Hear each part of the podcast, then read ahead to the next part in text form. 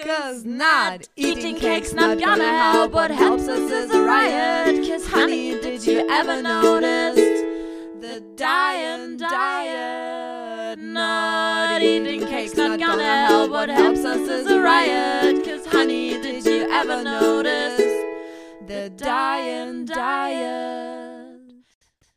Antipöse Stücke. Ein Podcast mit Katharina Sophie Hautmann und Antje Kröger. Hallo. Schweigen, schweigen. Schweigen im Wald. Ja. Ja. Hallo Antje. Hallo Kathi und Konsorten. Ja, wir sitzen heute, wie gesagt, so, dass man nicht verhindern kann, dass ich sehr nah am äh, Mikro bin. Ich, ich lümmel quasi rum und bin trotzdem sehr nah am Mikro. Das so möchte das sein. Ja. Es ist Samstag. Das, wenn man so anfängt, muss ich immer an Fanta 4 denken. Warum? Weil dieses Lied, äh, Es ist es, 19, ja, es ist 1996 auf dem- Nee, nee, das ist, das ist Das fettes, ist fettes das Brot, fettes ach. Brot. Das Aber stimmt. dieses äh, Dida ist so. von, von Fanta 4. Mhm. Naja, ist egal. Geht das auch so los? Ach, es ist Sonntag und äh, in, in, Ich einem trinke Café. Tee, ich in trinke. Tee in Als einem ich Café. dieses schöne Wesen dort Ja, am Tresen ja, ja. stehen sehe, geselle ich mich dazu, habe einen Tee für sie bestellt. naja, ich gebe zu, ich habe getan, als hätte ich Geld. Stimmt. Richtig. Man muss immer dran denken, wenn jemand mit so einer, es ist Es ist so und so. Samstag. Genau. Muss immer dran denken. Wir sind äh, bei Stück drei Mhm. der vierten Staffel. Genau. Und heute ist das Thema, das große Thema, in einem gesunden Körper steckt ein gesunder Geist. Ja? Hm. Fragezeichen? Soll ich das jetzt beantworten? Also ich habe mich stundenlang vorbereitet, aber du kannst doch einfach, du kannst doch einfach was dazu sagen, dann hätten wir es, dann brauchen wir unsere Nee, nee, nee. Hörerinnen Nee, gar nicht auf den Keks gehen, dann hätten wir die, das Stück nach wie viel Minuten? Drei Minuten? Best ad acta gelegt. nee, weil wir müssen, Nee, nee, nee, nee, wir nee. müssen nämlich auch erstmal den News machen, bevor wir ins große Thema einsteigen. Das stimmt. Das stimmt. Sagen wir mal ein.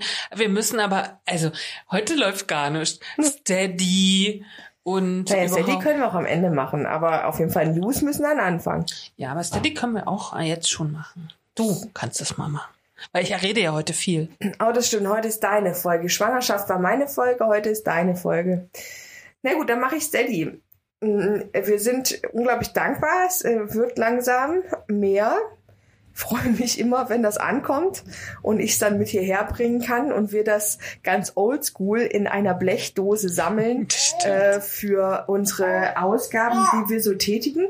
Und ähm, wir haben nämlich jetzt schon quasi eine neue Anschaffung im Blick und zwar ähm, ganz coole Magazine, also Journale über äh, spannende Themen, die mit Essen zu tun haben die wir auswerten wollen für euch.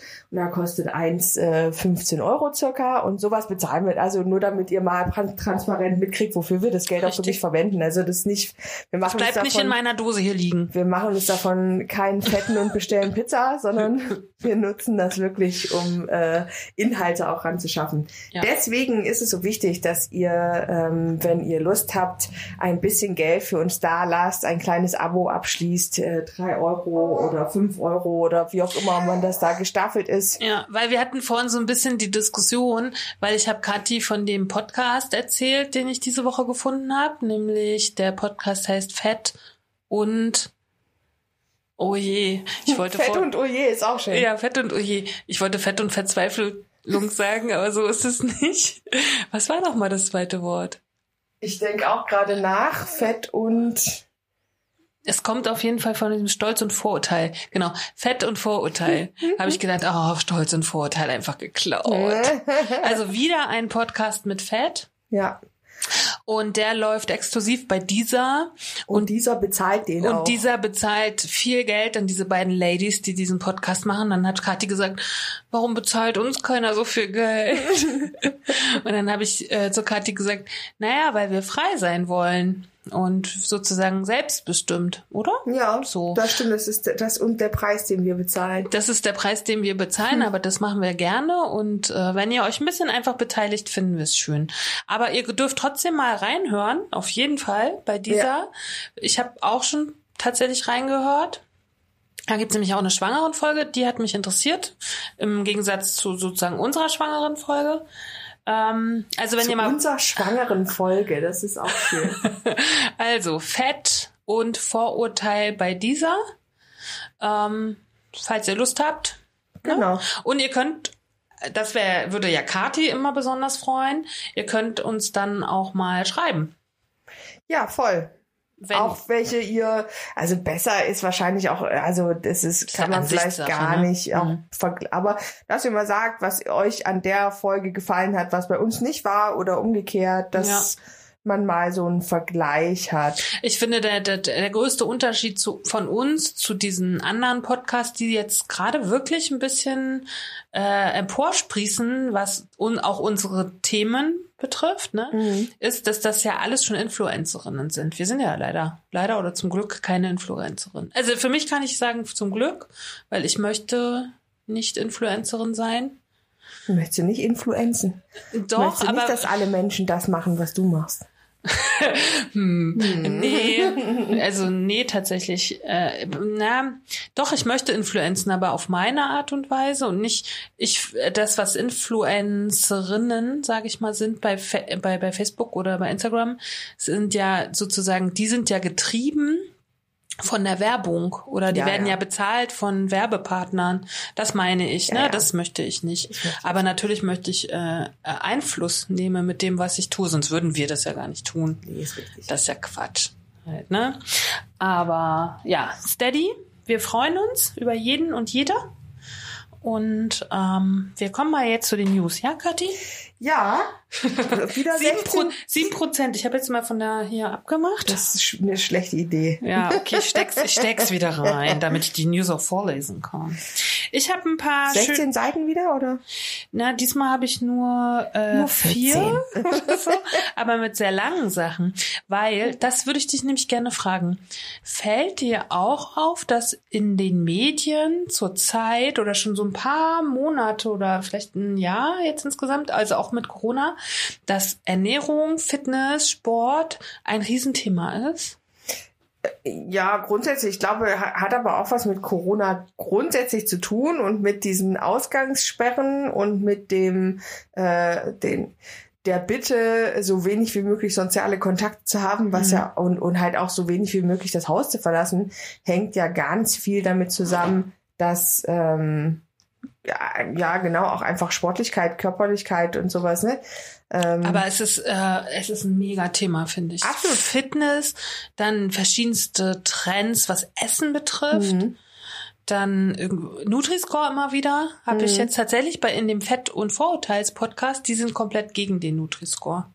okay. Ja, fand, das wollte ich dir nämlich gestern noch sagen. Also das haben die gestern gerade gesagt, dass sie den ganz fürchterlich finden. Mit welcher Begründung? Mm, Na, diese Begründung, dass es sozusagen Lebensmittel gibt, die einen guten Score haben, die aber nicht gesünder oder so sind als andere, ne? Das, was wir halt auch schon Weil mal die hatten. quasi in ihrer Kategorie Genau. eine gute, ja. Das Olivenöl hat ja ein C zum Beispiel, ne? Weil es halt sozusagen, das ist ja auch unsere Kritik am Nutri-Score gewesen. Aber ich finde, grundsätzlich ist es wichtig, dass wir anfangen, Lebensmittel ordentlich zu labeln, ne? So, dass der Naja. Nutri-Score vielleicht nicht das Richtige ist für die Zukunft, da bin ich auch d'accord mit. Ähm, aber wir brauchen definitiv was auf den Lebensmitteln. Ich finde halt auch immer, ich finde halt grundsätzlich schwierig, immer erstmal alles nur negativ zu sehen. Ich meine, ähm, gerade mit sowas anzufangen, da wird's, es gibt, es gibt ja immer diese Startschwierigkeiten und äh, die Probleme von Sachen, die noch in den Kinderschuhen stecken, die hier noch entwickelt werden. Aber was du eben sagst, finde ich auch richtig, dass man, man muss halt mal anfangen. Also nur zu sagen, naja, weil das noch nicht perfekt ist, machen wir es halt gar nicht, Mhm. ist halt irgendwie eine dumme Idee. Mhm. Weil ich meine, äh, Fakt ist, wir müssen uns langsam in dieser Gesellschaft damit auseinandersetzen, dass Essen wichtig ist. Dass in dieser Gesellschaft Gesundheit nicht mehr nur mit äh, ausreichend Bewegung und und und und einem gesunden Alltag, sag ich mal, zusammenhängt, sondern eben elementar auch mit der Qualität unserer Nahrung, dass wir wissen, was müssen wir essen, um unsere Nährstoffe zu bekommen, mhm. dass wir aber auch wissen, was, welche Nahrungsmittel sind qualitativ so hochwertig, dass sie uns zu diesem Ziel bringen. Ja, oder was ist halt sozusagen nur noch künstlich, ne? Ja, genau. Das gibt ja auch, ich meine, da kommen wir auch noch mal irgendwann zu, wenn es um E-Stoffe und Supplemente und so geht, ne? Ich meine, früher, umso quitschiger alles war, in den 80ern umso besser. Hm. Und aber alles war Aspartam irgendwie ja, ja. verseucht oder mit E-Stoffen zu halt, ne? Und, und das meine ich halt. Ich glaube, ähm, vielleicht ist der Nutri-Score noch nicht das Nonplusultra, aber man kann ja an ihm arbeiten. Richtig. Und wo man ihn einführt und die, die Leute, die das in Gang gesetzt haben, werden mit Sicherheit die Kritik wahrnehmen und die werden mit Sicherheit die Kritik ähm, umsetzen in eine Verbesserung dieses Labels ja. oder eventuell nochmal in eine ähm, andere Form von Und wenn wir Label. mal gucken, in dieser kurzen Zeit, wo wir auch darüber gesprochen haben, wie viele jetzt schon gelabelt sind, wie viele Leute, also wie viele Firmen mitmachen, mhm. das ist doch ein immenser Fortschritt als zuvor. Halt, ja. ne? Und ich fand neulich war ganz spannend in einer Veranstaltung, die ich gehört habe von Ernährungsberaterinnen da haben sie gesagt, eigentlich müsste jeder Supermarkt in der Obst- und Gemüseabteilung ein Schild ausstellen und sagen, alles, was sie hier finden, ist Nutri-Score A. Nämlich der beste. Hm. Weil das sind alles hier Obst- und Gemüsesorten, die nicht verarbeitet sind. Ja. Und das fand ich eigentlich einen tollen Beitrag halt. Ja. Ne? Und ich finde, was halt auch noch, weil damit habe ich mich jetzt neulich mal auseinandergesetzt, ähm, dass man so wenig weiß, was wirklich gerade saisonales Gemüse ist. Wenn man jetzt nicht selber Gemüse gerade mal in einem Garten anbaut, weil wer hat, es gibt ja nicht so viele Menschen, die dafür jetzt Interesse haben, beziehungsweise auch die Möglichkeit. Mhm. Ähm, ich weiß das zum Beispiel immer nicht so richtig. Mhm. Und da du im Supermarkt grundsätzlich ja immer alles kaufen kannst, interessiert mich das halt, was ist denn jetzt, und deswegen habe ich neulich einfach mal gegoogelt, was ist denn jetzt aktuell saisonales Gemüse? Da musst du mal auf den Markt gehen, dann kriegst du das nämlich mit. Ja, ich weiß. Aber so, und dann habe ich jetzt halt festgestellt, ähm, Spinat. Jetzt gibt's bei mir ganz viel Spinat. Rhabarber ist gerade ja, ne? voll viel. Es sind gerade viele coole Sachen, aber mm. naja, wie auch immer, ich, ich finde halt tatsächlich, dafür müsste es auch in Supermärkten einfach viel konkretere ähm, Ausschilderungen geben, zu sagen, okay, hier ist die Ecke mit ähm, saisonalem, regionalem Gemüse zum Beispiel. Ne? Ich fand es neulich spannend. Ich war im Supermarkt und äh, ich gehe ja wirklich nur noch relativ selten Obst und Gemüse im Supermarkt kaufen und ich brauchte aber irgendwie Tomaten. Und ich stehe dort und nehme die Bio-Tomaten und das Mädchen neben mir nimmt die regionalen Tomaten. Und da habe ich gedacht, das ist wirklich spannend, weil es ist sehr auffällig, auch in aller Literatur, die ich lese, dass die Menschen unter 30 eher regional nehmen und mhm. kaufen und dass sozusagen die Älteren eher Bio kaufen. Und du hast dich bei, El bei den Älteren eingeordnet. Ja, naja, ja, ich bin deutlich über 30, würde ich sagen. ja, aber ich fand es spannend. Ne? Für mich ist, mm, ich kann den Ansatz verstehen, aber mir nützt halt auch keine regionale Tomate, was die vor der Pestizide ist. Also da bin ich halt einfach immer noch auf der Bio-Seite. Ja, so. das stimmt, aber die geile, äh, eigentlich müsste Bio das ja aber mit abdecken, weil wir haben ja, ja wir haben ja quasi auf jeden Fall. Wir haben ja quasi gelernt, ja, aber ich finde, das ist halt irgendwie immer noch nicht. Das ist ja klar. auch nicht so. Und es wird, glaube ich, auch noch nicht genug abgedeckt, weil ähm, eigentlich haben wir ja in der Folge, in der wir uns mit Bio beschäftigt haben, gelernt, dass Bio auch ähm, einen bestimmten Fahrtweg nicht überschreiten mhm. darf. Dementsprechend müsste ja theoretisch Bio auch regional sein, was ich tatsächlich nicht immer glaube. Dass das stimmt. ist auch nicht so. Also die, meine Tomaten waren definitiv nicht Deutschland. Ja, genau. Und deswegen, ne? Also dann denke ich mir, dann dürften die theoretisch auch nicht Bio sein. Das ist halt immer noch ein bisschen. ich bin, ich bin da auch. Das äh, Label auch schwammig, das meine ich damit, ja, ne? So. Ja. Also da könnte man auch kritisieren. Mhm. Und ähm, weiß ich nicht. Oder ich habe neulich auch gesagt, als ich, ich musste ja ins Impfzentrum ein bisschen weiterfahren und bin dann über die Autobahn gefahren und habe dann so die ganzen Bäume von Sachsenobst an der mhm. Autobahn. Und dann denke ich mir so, nee, ich will keinen Saft, also ich trinke eh keinen Saft, aber ich will keinen Sachsenobstsaft von Bäumen, die an der Autobahn stehen, mhm. finde ich jetzt nicht total toll halt mhm. irgendwie, ne? Und so ist es ja mit vielen Sachen, mhm. ne? Also und das ist natürlich auch nervig. Man muss auf so viele Dinge achten mhm. und das ist und so viele Dinge weiß man ja aber auch stimmt. einfach gar nicht, ne? Also ich meine, wir gehen vielleicht da mit ein bisschen offenen Augen durchs Leben. Ich habe, als wir unsere Impffahrt gemacht haben, auch die Sachsen-Obstbäume an der Autobahn gesehen, ja. Lustig. Ähm, aber wenn wir das nicht sehen würden, das mhm. wird ja nicht publik gemacht. Also es ist mhm. jetzt nicht so, dass äh, da steht, wir bauen, bauen unser, unser Obst an Autobahn. Unser an. leckeres Obst von der Autobahn. Ja. ganz, ganz äh, frisch an der A9 oder so ja. für sie produziert. Ja. Also mir fällt auf jeden Fall auf, bei meiner wöchentlich oder 14-tägigen Recherche in den ganzen Zeitschriften, dass immens, auch in den großen Sachen, Spiegel, Stern, mhm. äh, Süddeutsche Zeit, dass wirklich das Thema Essen, Sport, Fitness, Biohacking ist ja auch so ein neues Wort, ne? Irgendwie, wie kann ich meinen Körper überlisten? Da bin ich ja hier gerade immer so ein bisschen dabei, meinen mhm. Körper zu überlisten. Mm, dass das ein, gro ein großes Thema einfach ist. Mhm. Ne? So. Und äh, ich habe jetzt zwei Sachen mal mitgebracht und zwar einmal ein Dossier aus der Brigitte. Das äh, heißt, mir ist egal, was andere denken. Die Macht der Schönheitsideale ist groß. Die Kritikerin in unserem Kopf selten still, aber es tut sich was. Der Wunsch nach Vielfalt und Selbstakzeptanz wird größer. Body Neutrality heißt dieser Trend. Das ist das, was ich vorhin gesagt habe, ne? Also jetzt nicht mehr Body Positivity. Das haben wir ganz am Anfang mit Ulle mal in einem Stück besprochen. Mhm. Da gab es auch einen tollen Artikel. Ja, also das ist jetzt hier aus der neuesten Brigitte. Wir verlinken, wie gesagt, immer ähm, die Ausgabe. Das ist jetzt wirklich aus der äh, aus dem Journal, nee, aus dem Magazin.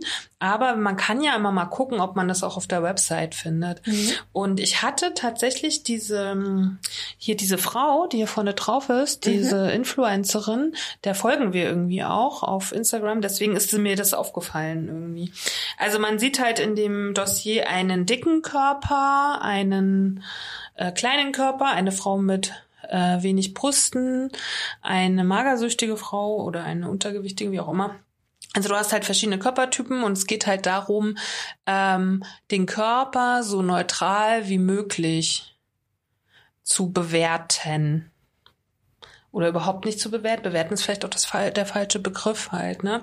Und dann gibt's noch einen, also das müsst ihr euch selber angucken. Ich will gar nicht auf diese einzelnen äh, einzelnen Frauen eingehen, sondern ich habe mich ein bisschen mit dem äh, Interview dazu beschäftigt und das Interview ist nämlich Jetzt äh, dieses äh, Tablet braucht ein bisschen, bis es scharf macht. ähm, Neueste Technik.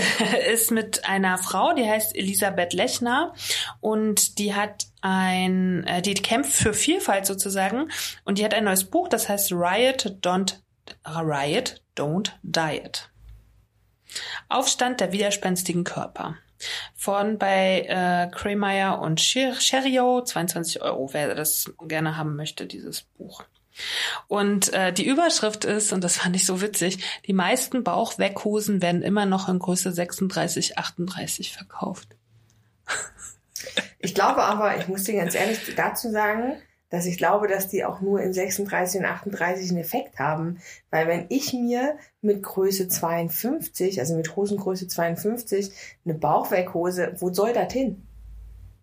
Ich finde das immer, es gibt doch diese ganzen Sachen, die so am Knie anfangen. Solche, weißt mhm. du? Und dann denke ich, ja, aber dann quillt alles unter dem Knie raus. Also ich kann mir gar nicht vorstellen, dass das bequem ist. Es ist auch nicht bequem, aber es hat auch einfach irgendwann keinen Effekt mehr, weil ich meine, wenn ich wenn ich mit, mit Irgendwohin muss gedrückt werden, meinst du? Naja, ehrlich, wenn ich jetzt mit 36, 38 so eine kleine Fettfalte mhm. am Bauch habe, ne? Mhm. Klar, die kann ich irgendwie einfach ein Stück, äh, die kann ich einfach mit so einer Hose ein bisschen straffer machen, dass man die nicht so sieht, also dass die Silhouette geformt ist, das mhm. geht schon, aber das geht nicht mehr bei einer Hosengröße. Also es wäre einfach eine absolute Täuschung, wenn ich mir vorstellen würde, ich ziehe mir so eine Shaping-Hose an und hab dann sehe dann aus wie äh, vier Kleidergrößen weniger. Das passiert halt einfach. Das passiert halt einfach Ich nicht. habe sowas noch nie getragen und kann mir das auch nicht vorstellen. Ich habe das auch tatsächlich mit äh, weniger Körper, äh, also mit kleineren äh, Konfektionsgrößen habe ich das mal getragen, weil da macht es dann tatsächlich einfach einen Effekt, der halt wirklich das Ganze, du siehst nicht unbedingt schlanker aus, aber du, deine Figur ist, ähm, ist geformter. Also du Ja. hast halt so dieses, wenn du halt eine, eine unförmige Speckrolle hast, die wird halt einfach anders geformt Hm. In eine andere Position gedrückt, dass es sich in die in diese in diese Sanduhrfigur mehr oder weniger einfügt. So. Ja, aber das würde mich total nerven. Hatte ich ja vorhin schon mal das Thema, wenn ich auf Klo gehe. Das muss bei mir schnell gehen. so, bis, ich erstmal meine Shapewear aus habe, Ja, habe ich eingebullert. Ist auch hart nervig. Ich würde, ich glaube, ich würde das auch heute nicht mehr machen, weil ey, mein Körper ist wie er ist, soll er so sein. Ja, ich finde ja durchaus auch in jedem Stadi Stadium, dass der Körper schön ist. Obwohl ich habe gestern zu einer Workshop-Teilnehmerin gesagt, also ich hatte mit meinem Körper nie so viele Probleme wie gerade mit meinem Alter. Also Mhm. vom Aussehen her. Mhm. So. Hast du mit dem Altern deines Körpers jetzt Probleme oder was? Ja, habe ich schon. Also vor allen Dingen meines Gesichtes. So. Es ist was echt. denn was mit deinem Gesicht? Na, hier, also die ganzen Falten und äh, oh nee, also zur Zeit bin ich ganz unglücklich. Verrückt. ist echt verrückt, ne? Ich Aber das ist erst so seit zwei oder drei Monaten so. Ich finde die ersten grauen Haare jetzt mittlerweile, wenn ich ja mir gut, meine... das Stadion, das Stadium habe ich wirklich sehr lange hinter ja, mir. nee, aber ich finde das eigentlich, deswegen, ich will nicht sagen, aber das ist ja auch ein Teil eines Alterungsprozesses Voll. und ich finde das voll witzig. Also ich Ja. finde ich finde es überhaupt nicht schlimm. Also hätte ich, äh, ich habe am Wochenende gerade meine Haare gefärbt, beziehungsweise mein Freund hat mir die gefärbt. Und das finde ich eigentlich sehr lustig, weil wenn ich die lange nicht färbe, dann denke ich immer, erinnert es mich an meinen Vater, der war mit 30 schon komplett weiß. Ich wäre auch komplett grau schon. Hm. Und das kann ich mir für mich so gar nicht vorstellen, halt irgendwie. Und ich finde es halt, ich sehe meine Mutter, die ist ja mittlerweile auch komplett grau. Und ich finde das eigentlich cool. Ich mag das voll. Nein, ich will das nicht. Ich habe damit, und auch so, ich meine, ich habe ja jetzt irgendwie mich ja immer geschminkt bis zur Schwangerschaft. Dann war ich sehr viel zu Hause und habe mir gedacht, warum soll ich das für zu Hause machen? Der Aufwand. Und seitdem laufe ich ja, der Antje ist auch immer ganz erschrocken, wenn ich dann hier so. Na, vor allen Dingen eine gemeinsame Freundin hat neulich gefragt, ist Kathi krank? Ah, Ich so, nee, Kathi ist nur ungeschminkt. das passiert mir tatsächlich relativ regelmäßig, weil viele Leute mich wirklich nur geschminkt kennen. Hm. Und jetzt seit äh, Schwangerschaft und Geburt bin ich tatsächlich sehr selten geschminkt. Ich glaube, das kam in der ganzen Zeit irgendwie jetzt dreimal vor, dass ich mich geschminkt habe. Und ich feiere das, wenn ich es mache und wenn ich die Zeit dazu habe und wenn ich das, also ich finde das auch immer noch cool, Mhm. aber es hat für mich nicht mehr diesen Muss-Charakter. Und ich sehe natürlich auch morgens, ich stehe jetzt auch auf und gucke in den Spiegel und sehe die Fältchen unter meinen Augen, die schlimmer werden. Und ich sehe halt irgendwie, ähm, ich, ich, man sieht es halt, ich sehe die Rosacea auf meinen Wangen und so, Mhm. ne? Also all solche Geschichten, aber ich denke mir halt, ich finde das halt überhaupt nicht schlimm. Es ist nicht einmal, dass ich mir denke, ach, verfluchte Angst, Ja, wäre es mal anders oder so. ja, aber, aber es macht ja auch sichtbar sozusagen, dass du endlich bist. Und das ist ja so mein großes Problem halt. Ne? Also ich habe ja sehr, sehr lange gute Gene zum Glück, irgendwie sehr lange immer sehr jung ausgesehen. So, aber irgendwann du erwischt auch immer noch jung Das aus. war ja für mein Alter schon, aber trotzdem. Und ich glaube halt, dass es immer so auch immer, dass man selber das ist, der das nur sieht. Also ich habe jetzt Mhm. noch keinen gehört, der mir gesagt hätte, Eieiei, Kathi, jetzt hast du aber. Jetzt bist du aber zehn Jahre gealtert, mindestens. und eieiei, die Ich meine, das ereilt uns ja alle, ne? So. Aber ich fand das, ich fand das gestern ganz spannend. Das ist mir wirklich so rausgerutscht und das meine ich wirklich so. Also mit meinem Körper habe ich, glaube ich, wenig, also mit der Dickheit habe ich weniger gestruggelt, als ich jetzt gerade fühle mit dem Alter. So. Hm. Das finde ich sehr, sehr spannend halt irgendwie. Aber daran sieht man ja, jeder ist bis zu einem gewissen Punkt halt auch eitel. Nee, eitel, ja doch, eitel, oder? Eitel oder wie gesagt, bei mir kommt daher da so eine Angst vor dem Tod auch noch dazu halt, ne? Das ist ja auch nochmal. Ich finde auch Ich- wenn man- nicht, ich finde das nicht schlimm. Hm. Ich finde, das zeigt ja nur, dass man sich ein bisschen mit sich beschäftigt und sich ein bisschen wertvoll auch ist. Hm. Ja. Ja. Ja. Also übermäßiger ist ja wie mit allem. Übermäßig ist alles irgendwie doof. Das stimmt. Und dass man sich wichtig ist, das finde ich ja schon auch schön. Halt Voll. irgendwie, ne? So, also jetzt aber hier mal das kurze Interview mit der Dame. Ähm, die erste Frage ist, warum kreisen wir immer noch so sehr um uns und unsere Körper? Sollte es 2021 nicht Konsens sein, dass jede von uns schön ist, egal wie sie aussieht? Die Elis Elisabeth Lechner sagt dazu, ganz so einfach ist es leider nicht. Das Schönheitsideal hat sich durchaus verändert, verschwunden ist es nicht. Zwar muss eine schöne Frau heute nicht mehr gärtenschlank sein, dafür aber durchtrainiert, fit und an den richtigen Stellen kurvig. Sie ist weiß oder exotisch, hat lange Haare, glatte und aknefreie Haut, ist am ganzen Körper rasiert und geschminkt. Also ich wiederhole nochmal. Eine schöne, in Anführungszeichen, Frau ist durchtrainiert, fit und an den richtigen Stellen kurvig. Sie ist weiß oder exotisch, hat lange Haare, glatte und aknefreie Haut, ist am ganzen Körper rasiert und geschminkt. Aber Das finde ich echt krass. Aber wer definiert das? Naja, scheinbar gibt's ja hier Wissenschaftlerinnen, die das sich damit beschäftigen. Ich glaube, es geht halt hier halt immer um eine normative Schönheit und ich glaube, sie hat da schon recht. Weil weiß oder exotisch, das finde ich halt auch krass. Ja. So, ich mach mal weiter, dann wir sprechen ja sowieso dann noch, noch mal drüber. Und wenn ich von dieser Norm abweiche, ist die Frage. Viele Studien belegen, dass als attraktiv empfundene Menschen eine bessere Gesundheitsversorgung bekommen, leichter PartnerInnen und Jobs finden, eher befördert werden. Schon schöne Schülerinnen bekommen die besseren Noten. Im Hinblick auf das Gewicht gibt es deutliche Thin Privileges. Privilegien für Dünne. Unsere Gesellschaft, der öffentliche Raum, ist auf Normkörper ausgerichtet. Immer noch. Alle anderen müssen mit Hindernissen rechnen. Das merken wir ja schon auch, ne? Obwohl ist dir aufgefallen, die Stühle werden breiter. Ist dir das auch schon aufgefallen? Ja. Äh, Langsam, ja, aber wahrscheinlich haben sich jetzt genug Menschen beschwert darüber. Ja, wahrscheinlich, weil wir wirklich dicker werden als Gesellschaft, haben die sich überlegt, okay, bevor hier immer mehr noch unsere Stühle kaputt machen. Aber es ist ja wirklich auch ein Ausschlusskriterium. Ich gehe nicht in Restaurants, wo ich, also ich weiß zum Beispiel, bei uns gibt es in Leipzig ein Restaurant, ich nenne es jetzt nicht beim Namen, da haben die auf dem Freisitz so Stühle, wo ich wirklich Schmerzen habe, wenn ich lange drauf sitze. Gehe nicht mehr hin, obwohl Mhm. ich da gerne eigentlich hingegangen bin. Ja. Gehe ich nicht mehr hin. Ja. Aber es hat sich doch einiges getan. In den letzten Jahren wurde die Body Positivity Bewegung ausgerufen. Überall, nicht nur in meinem Instagram-Account, poppte plötzlich die Botschaft auf, alle Körper sind schön. Dann, sagt die Frau Lechner, tatsächlich hat die Bewegung ihre Wurzeln schon in den 60er Jahren in der amerikanischen Fat Accept- Acceptance Bewegung.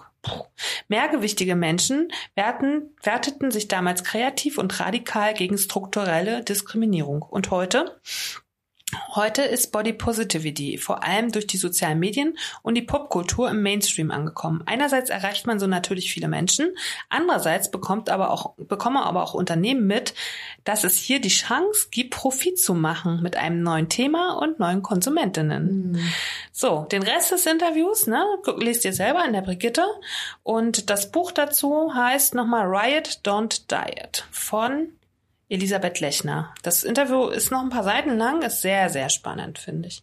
Und da haben wir jetzt hier auch gleich die Frage, die ich Kathi vor ein paar Tagen gestellt habe, weil sie ja hier auch Mehrgewicht sagt. Mhm. Also wir haben diese, oder ich habe diese Woche irgendwie gelernt, dass der Begriff Übergewicht übergriffig ist. Ja, das haben wir ja schon mit, das hat ja die Susanne, nee, heißt Nee, die Susanne? Charlotte. Charlotte Kurt. ich habe eine Freundin, die heißt so.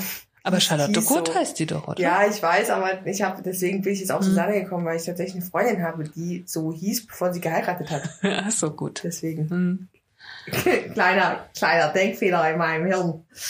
Ähm, aber die hat das ja, Die hat das auch gesagt, ja. die hat das in dieser einen Folge, die du nicht mehr gehört hast, Ja, deswegen ist mir Auch- das nicht so präsent gewesen. auch besprochen, dass sie eben dieses, die, dieses Wort Übergewicht als übergriffig empfindet und ähm, die Leute auch darauf hinweist, dass sie gerne möchte, dass sie Mehrgewicht sagen. für mich hat sich das nicht so richtig erschlossen. Habe ich ja auch in der letzten, in der vorletzten Folge, glaube ich, habe ich das ja schon gesagt, dass ich zwischen über und mehr semantisch keinen Unterschied feststellen kann. Also es ist ja beides. Sie hat es ja begründet, indem sie gesagt hat, dass über so negativ ist, weil das sofort suggeriert, dass es zu viel äh, ist. zu viel und äh, über der Norm und ähm, also so, es ist halt, es ist, es, es suggeriert was Negatives. Ich finde aber semantisch macht doch mehr das nicht anders. Also mehr, Mehr Gewicht, ist doch mhm. auch Mehr. mehr als die Norm, mehr als, äh, ne, also Also ich habe auch, ich, ich kann den Gedankengang irgendwie auch nicht teilen und ich äh, höre halt da irgendwie immer mich rein, was ich äh, auch emotional ärgerlich finde, wenn irgendwer was sagt. Und das habe ich zu Kathi vorhin auch nochmal gesagt. Mir macht das Wort Fett viel mehr Gedanken. Ne, zu mit sagen, habe ich ja nicht so einen Stress. na, die, diese Damen von Fett und Vorurteil erklären halt auch, ähm, sie verwenden dick und fett gleich und zwar als Analogie von dem Fett aus dem Englischen. Hm. Und deswegen haben die da auch keinen Stress mit. Ich finde aber, also früher hat man doch zum Beispiel mal gesagt, du fette Kuh. Hm. War doch so ein ganz krasser äh, ne, Tonus in Schulen zum Beispiel, so Mhm. bei Kindern. Und ich finde das schon, das hat für mich eine andere Stärke, als wenn man sagt, du dicke Kuh.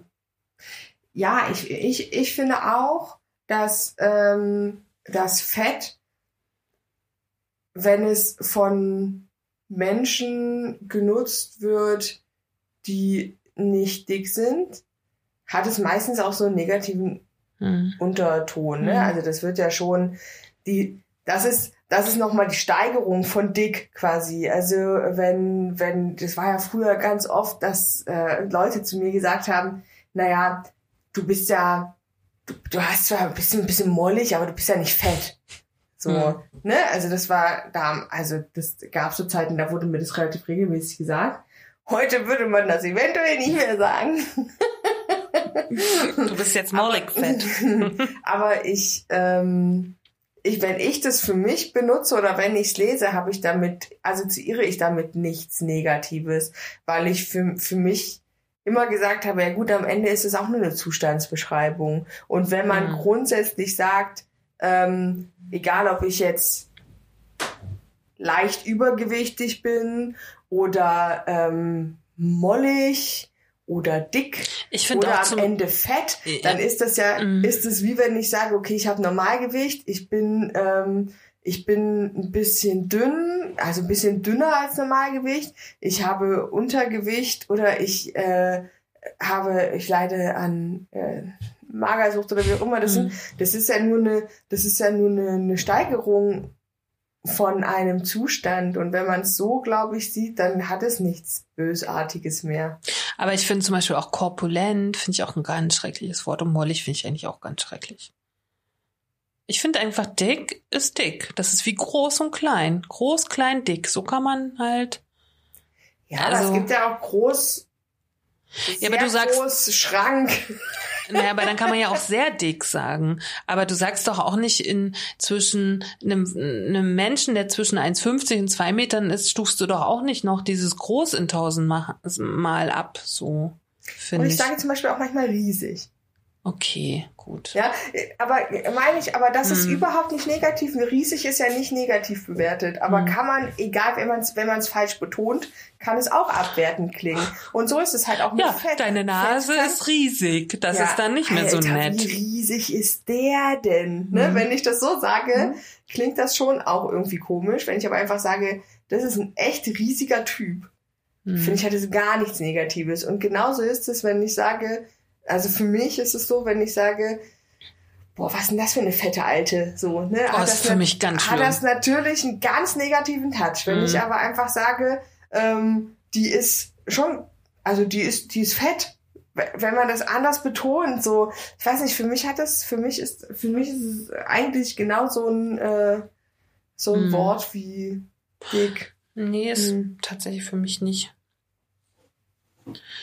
Aber ja, aber das mit dem Übergewicht verstehe ich auch nicht. Ähm, ist aber wohl so Usus. Wir wollten es euch nur mitteilen, damit, falls euch das jetzt passiert, ihr schon mal wisst, welches alternative Wort ihr verwenden könnt. Ja, also Mehrgewicht. So, äh, das war aus der aktuellen, äh, aus der aktuellen Brigitte.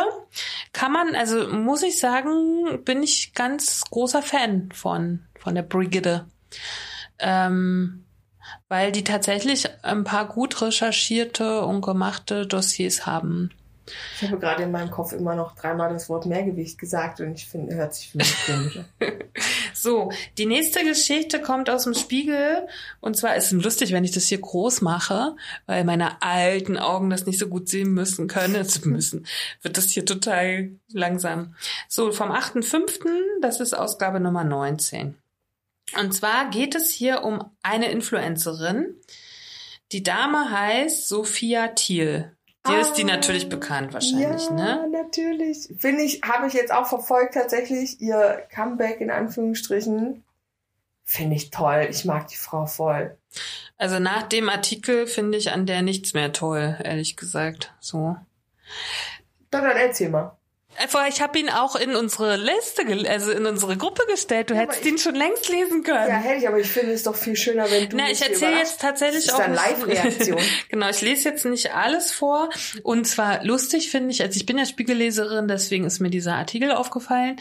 Und ich habe aber vor zwei Wochen oder so einen Bekannten zu Besuch gehabt. Und der hat dann gesagt, naja, oder wie diese Sophia Thiel, die irgendwie mit ihren Fans Geld verdient, obwohl sie eine Lügnerin ist. Und ich wusste aber in dem Moment ja gar gar nicht, wen er da meint, wer mhm. das ist, so, weil ich bin ja nicht so, dass ich so Sachen verfolge. Aber das ist ein Mann, sag ich mal, um die irgendwie Ende 30, der mir das erzählt hat, ne? Mhm. So und ich dachte, okay, was hat er denn jetzt? Okay, wer, wer ist denn das? Warum ist er da denn jetzt so erbost? Und da ging es so ein bisschen um, äh, das Thema war Influencer und wie viel Geld die verdienen und so. Genau, und dann habe ich diesen Spiegelartikel gesehen und dann habe ich gedacht, okay, ist ja was für uns, so. Mhm. Und dann lese ich mir das jetzt mal durch und ich finde das schon sehr spannend, weil Comeback hin oder her, es geht hier ganz klar um Knete. Ne? Und äh, das ist ganz spannend, weil sie war ja eine der ersten Influencerinnen mit ihrem YouTube-Kanal. Angeblich, also hier gibt's auch so Zahlen, soll die irgendwie zwischen sechs und acht Millionen verdient haben in der ersten äh, in der ersten Welle ihrer Bekanntheit, sage ich mal. Also ganz kurz, die Geschichte ist irgendwie die, sie ist irgendwie ganz Jetzt ist sie 26 übrigens, die könnte ja auch schon 100 sein, nach dem, was die alles schon erlebt hat. Ne? Aber jetzt, also heute ist sie 26. Sie ist irgendwie sehr wohlbehütet irgendwie in Bayern aufgewachsen und hat dann aber, als sie Lütt war, sage ich mal, ganz schnell Probleme mit, mit, Jungs gekriegt, weil die Jungs haben irgendwie immer zu ihr gesagt, du hast aber einen dicken Bauch und so. Und dann hat sie sich zurückgezogen und hat dann irgendwie gegessen und hat sich einsam gefühlt und so und hat halt sozusagen eine, ähm, eine Essstörung entwickelt. Und so wie ich das verstanden habe, so ganz klar ist mir das nicht, es ist eine Essbrech, also eine, nee, nee, nicht eine Essbrechsucht, sondern eine Binge-Eating und äh, Magersuchtsabwechslung sozusagen. Gibt es dafür einen Begriff? Also die kotzt nicht, sondern die ist halt zum Teil in ihrem Leben magersüchtig, also mhm. isst halt nichts mehr und macht Sport, hat diese Sportsucht. Mhm. Und dann hat sie wieder so Binge-Eating. Geschichten. Mhm. Und das wechselt sich halt immer ab, je nachdem, wo sie gerade ihren Status hat. Da müsste man jetzt Mona nochmal fragen. Da müsste man, Mona können wir ja vielleicht auch nochmal fragen. Aber das ist sozusagen ihr Status.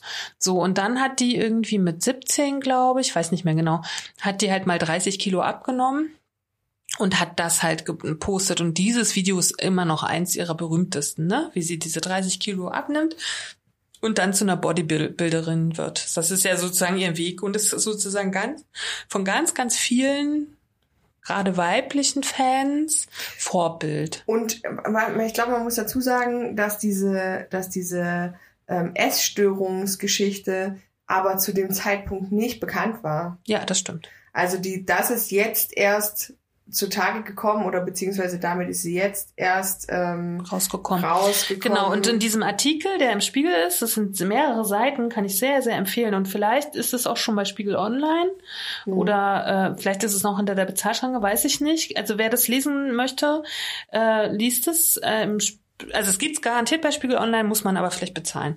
Ähm, aber wer sich dafür interessiert, kann das ruhig mal machen. Weil ganz spannend ist, jetzt geht es ja wieder in die Vermarktung. Also sie ist wieder jetzt, jetzt kommt sie wieder raus, sozusagen, nachdem sie irgendwie in Los Angeles verschwunden war und dann lag irgendwie ihr Account zwei Jahre still, da passierte halt nichts. Und äh, alle haben immer wieder gefragt, wo bist du und, und so, ne? Und jetzt kommt sie raus, sozusagen wieder mit irgendwas bei 90 Kilo angeblich oder 86 Kilo oder sowas. Mhm. Ähm, und lässt sich sozusagen filmen mit der Nachricht, ich habe eine Essstörung. Mhm. Und das hat man aber erstmal wieder verworfen, das zu posten, Mhm. äh, weil man nicht richtig wusste, kann man da, kann sie damit umgehen und so. Da haben die das wieder irgendwie zurückgezogen oder nicht veröffentlicht, was weiß ich. Äh, jetzt hat sie das veröffentlicht und ist damit rausgegangen. Und da kamen aber jetzt auch noch ein paar andere spannende Geschichten und deswegen finde ich ja den Spiegel bei solchen Sachen immer sehr toll, weil er recherchiert natürlich in vielerlei Richtungen. Ja. Und früher, also bei ihrer ersten Bekanntheitswelle, hatte sie einen Manager, das war auch ihr Freund, und den hat sie halt jetzt erstmal ausbezahlt sozusagen, ne? Was ja ein Zeichen auch für etwas ist, ne? Dass es nämlich eine Geschäftsgeschichte war. Und das machen viele ihr auch zum Vorwurf sozusagen. Sie verschwindet halt einfach, ne? Und lässt irgendwie 1,3 Millionen Follower einfach da stehen. Und viele haben gesagt, okay, das ist ja, beruht ja hier alles eigentlich auf einer Lüge. So, du bist ja gar nicht eine fitte Person, du bist eigentlich sehr krank, vor allen Dingen mental krank. Mhm. Ne? Und, äh, und jetzt geht's halt wieder. Jetzt hat sie ihren Manager sozusagen ausbezahlt, ihren Ex-Freund sozusagen. Und jetzt versuchen sie wieder. Jetzt versuchen sie andere äh, Wege, um jetzt wieder mit ihr, ihr als Marke Geld zu verdienen. Und darum geht's in diesem Spiegelartikel, finde ich sehr, sehr spannend. Aber was findest du daran jetzt so verwerflich? Na, ich finde verwerflich, dass wieder Männer im Hintergrund an dieser Geschichte Geld verdienen wollen. Was anderes war auch nie anders geplant. Es war immer so geplant, mit dieser Geschichte Geld zu verdienen. Sie ist zum Beispiel auch nach Amerika gegangen und wollte ihr Konzept an Hollywood verkaufen, ihre Geschichte. Und die haben die aber nicht genommen, weil die zu banal ist. Das ist auch in dem Artikel drin. Okay. Also sie hat immer ihr eigenes Schicksal einfach nur verkauft. Das ist eigentlich ihre Geschichte. Und das finde ich schon, oh, finde ich problematisch. Vor allen Dingen, weil wir ja von mal von Influencerinnen, die haben ja Einfluss halt, ne? So, dann machen Menschen das nach. Und die ist ja wohl wirklich, als sie diese 30 Kilo abgenommen hat, da gibt's ja hier so Bilder.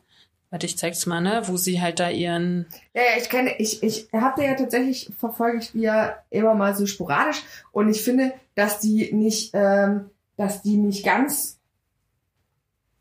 cool ist mit ihrem, äh, mit, mit ihrem äh, Gewicht und so. Ich finde, das hätte man ja ahnen können, weil von ihr gab es in den, in den Jahren, als sie noch äh, Fitness-Influencerin war, in dem Sinne und Bodybuilderin, hatte die immer mal schon so wo sie sich mal eine Weile nicht so gezeigt hat, dann gab es mal wieder Bilder, dann war das immer der absolute, die absolute Schlagzeile, dass Sophia Thiel wieder zugenommen hat und so mollig im Gesicht ist und und und. Das war ja, diese Frau ist ja auch immer nur reduziert worden. Ich meine, gut, das hat das sie ja, selber, Ja. hat sie aber wirklich selber. Ja, ja, voll. Hm. So, aber das war halt dann immer die Schlagzeile. Und wer, wer das so ein bisschen verfolgt hat, dem hätte schon klar sein müssen, dass die, dass, also wer es im Griff hat, der hat nicht immer wieder solche krassen ähm, äh, Aber Kathi, das sind ja vor allen Dingen auch, also Leute, die solchen Influencerinnen folgen, das sind ja sehr, sehr junge Ich weiß, Menschen, aber ne? ich finde, ähm, ja, aber auch die einfach jemanden ja, Idol aber auch denen ist Denken nicht verboten.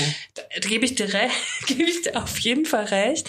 Aber es ist natürlich schwerer mit 16, 17, 18. Ja, aber in dem, aber in dem Alter bildet sich doch kritisches Denken. Mhm. Und wenn ich damit in dem Alter nicht anfange und wenn ich meine Idole auch vor allem nicht irgendwie mal hinterfrage, Mhm. meine hatten wir alle, ja. Mhm. Und irgendwann kam immer mal, das ist so wie mhm. die Leute, die absolute Michael Jackson-Fans sind, was ja. ich übrigens früher auch war. Und natürlich muss ich mich aber trotzdem kritisch damit auseinandersetzen, was der als Privatperson und mit irgendwelchen Kindern gemacht hat. Mhm. Deswegen muss ich nicht aufhören, seine Musik gut zu finden, ja. Aber trotzdem muss ich mich mit der Person kritisch auseinandersetzen. Das stimmt. Und genauso aber der Unterschied, ja, nee, nee, der Unterschied ist, Michael Jackson hat mit Musik Geld verdient. Sie hat mit einer Lüge Geld verdient und hat sozusagen auf dieser Lüge ihr Business aufgebaut. Naja, aber was ist denn die Lüge? Dass sie die Lüge ist, sie ist nie fit gewesen. Sie hat nie, ähm, ne, also das sozusagen ihre ganze Geschichte beruht halt immer auf, ich mache das alles nur,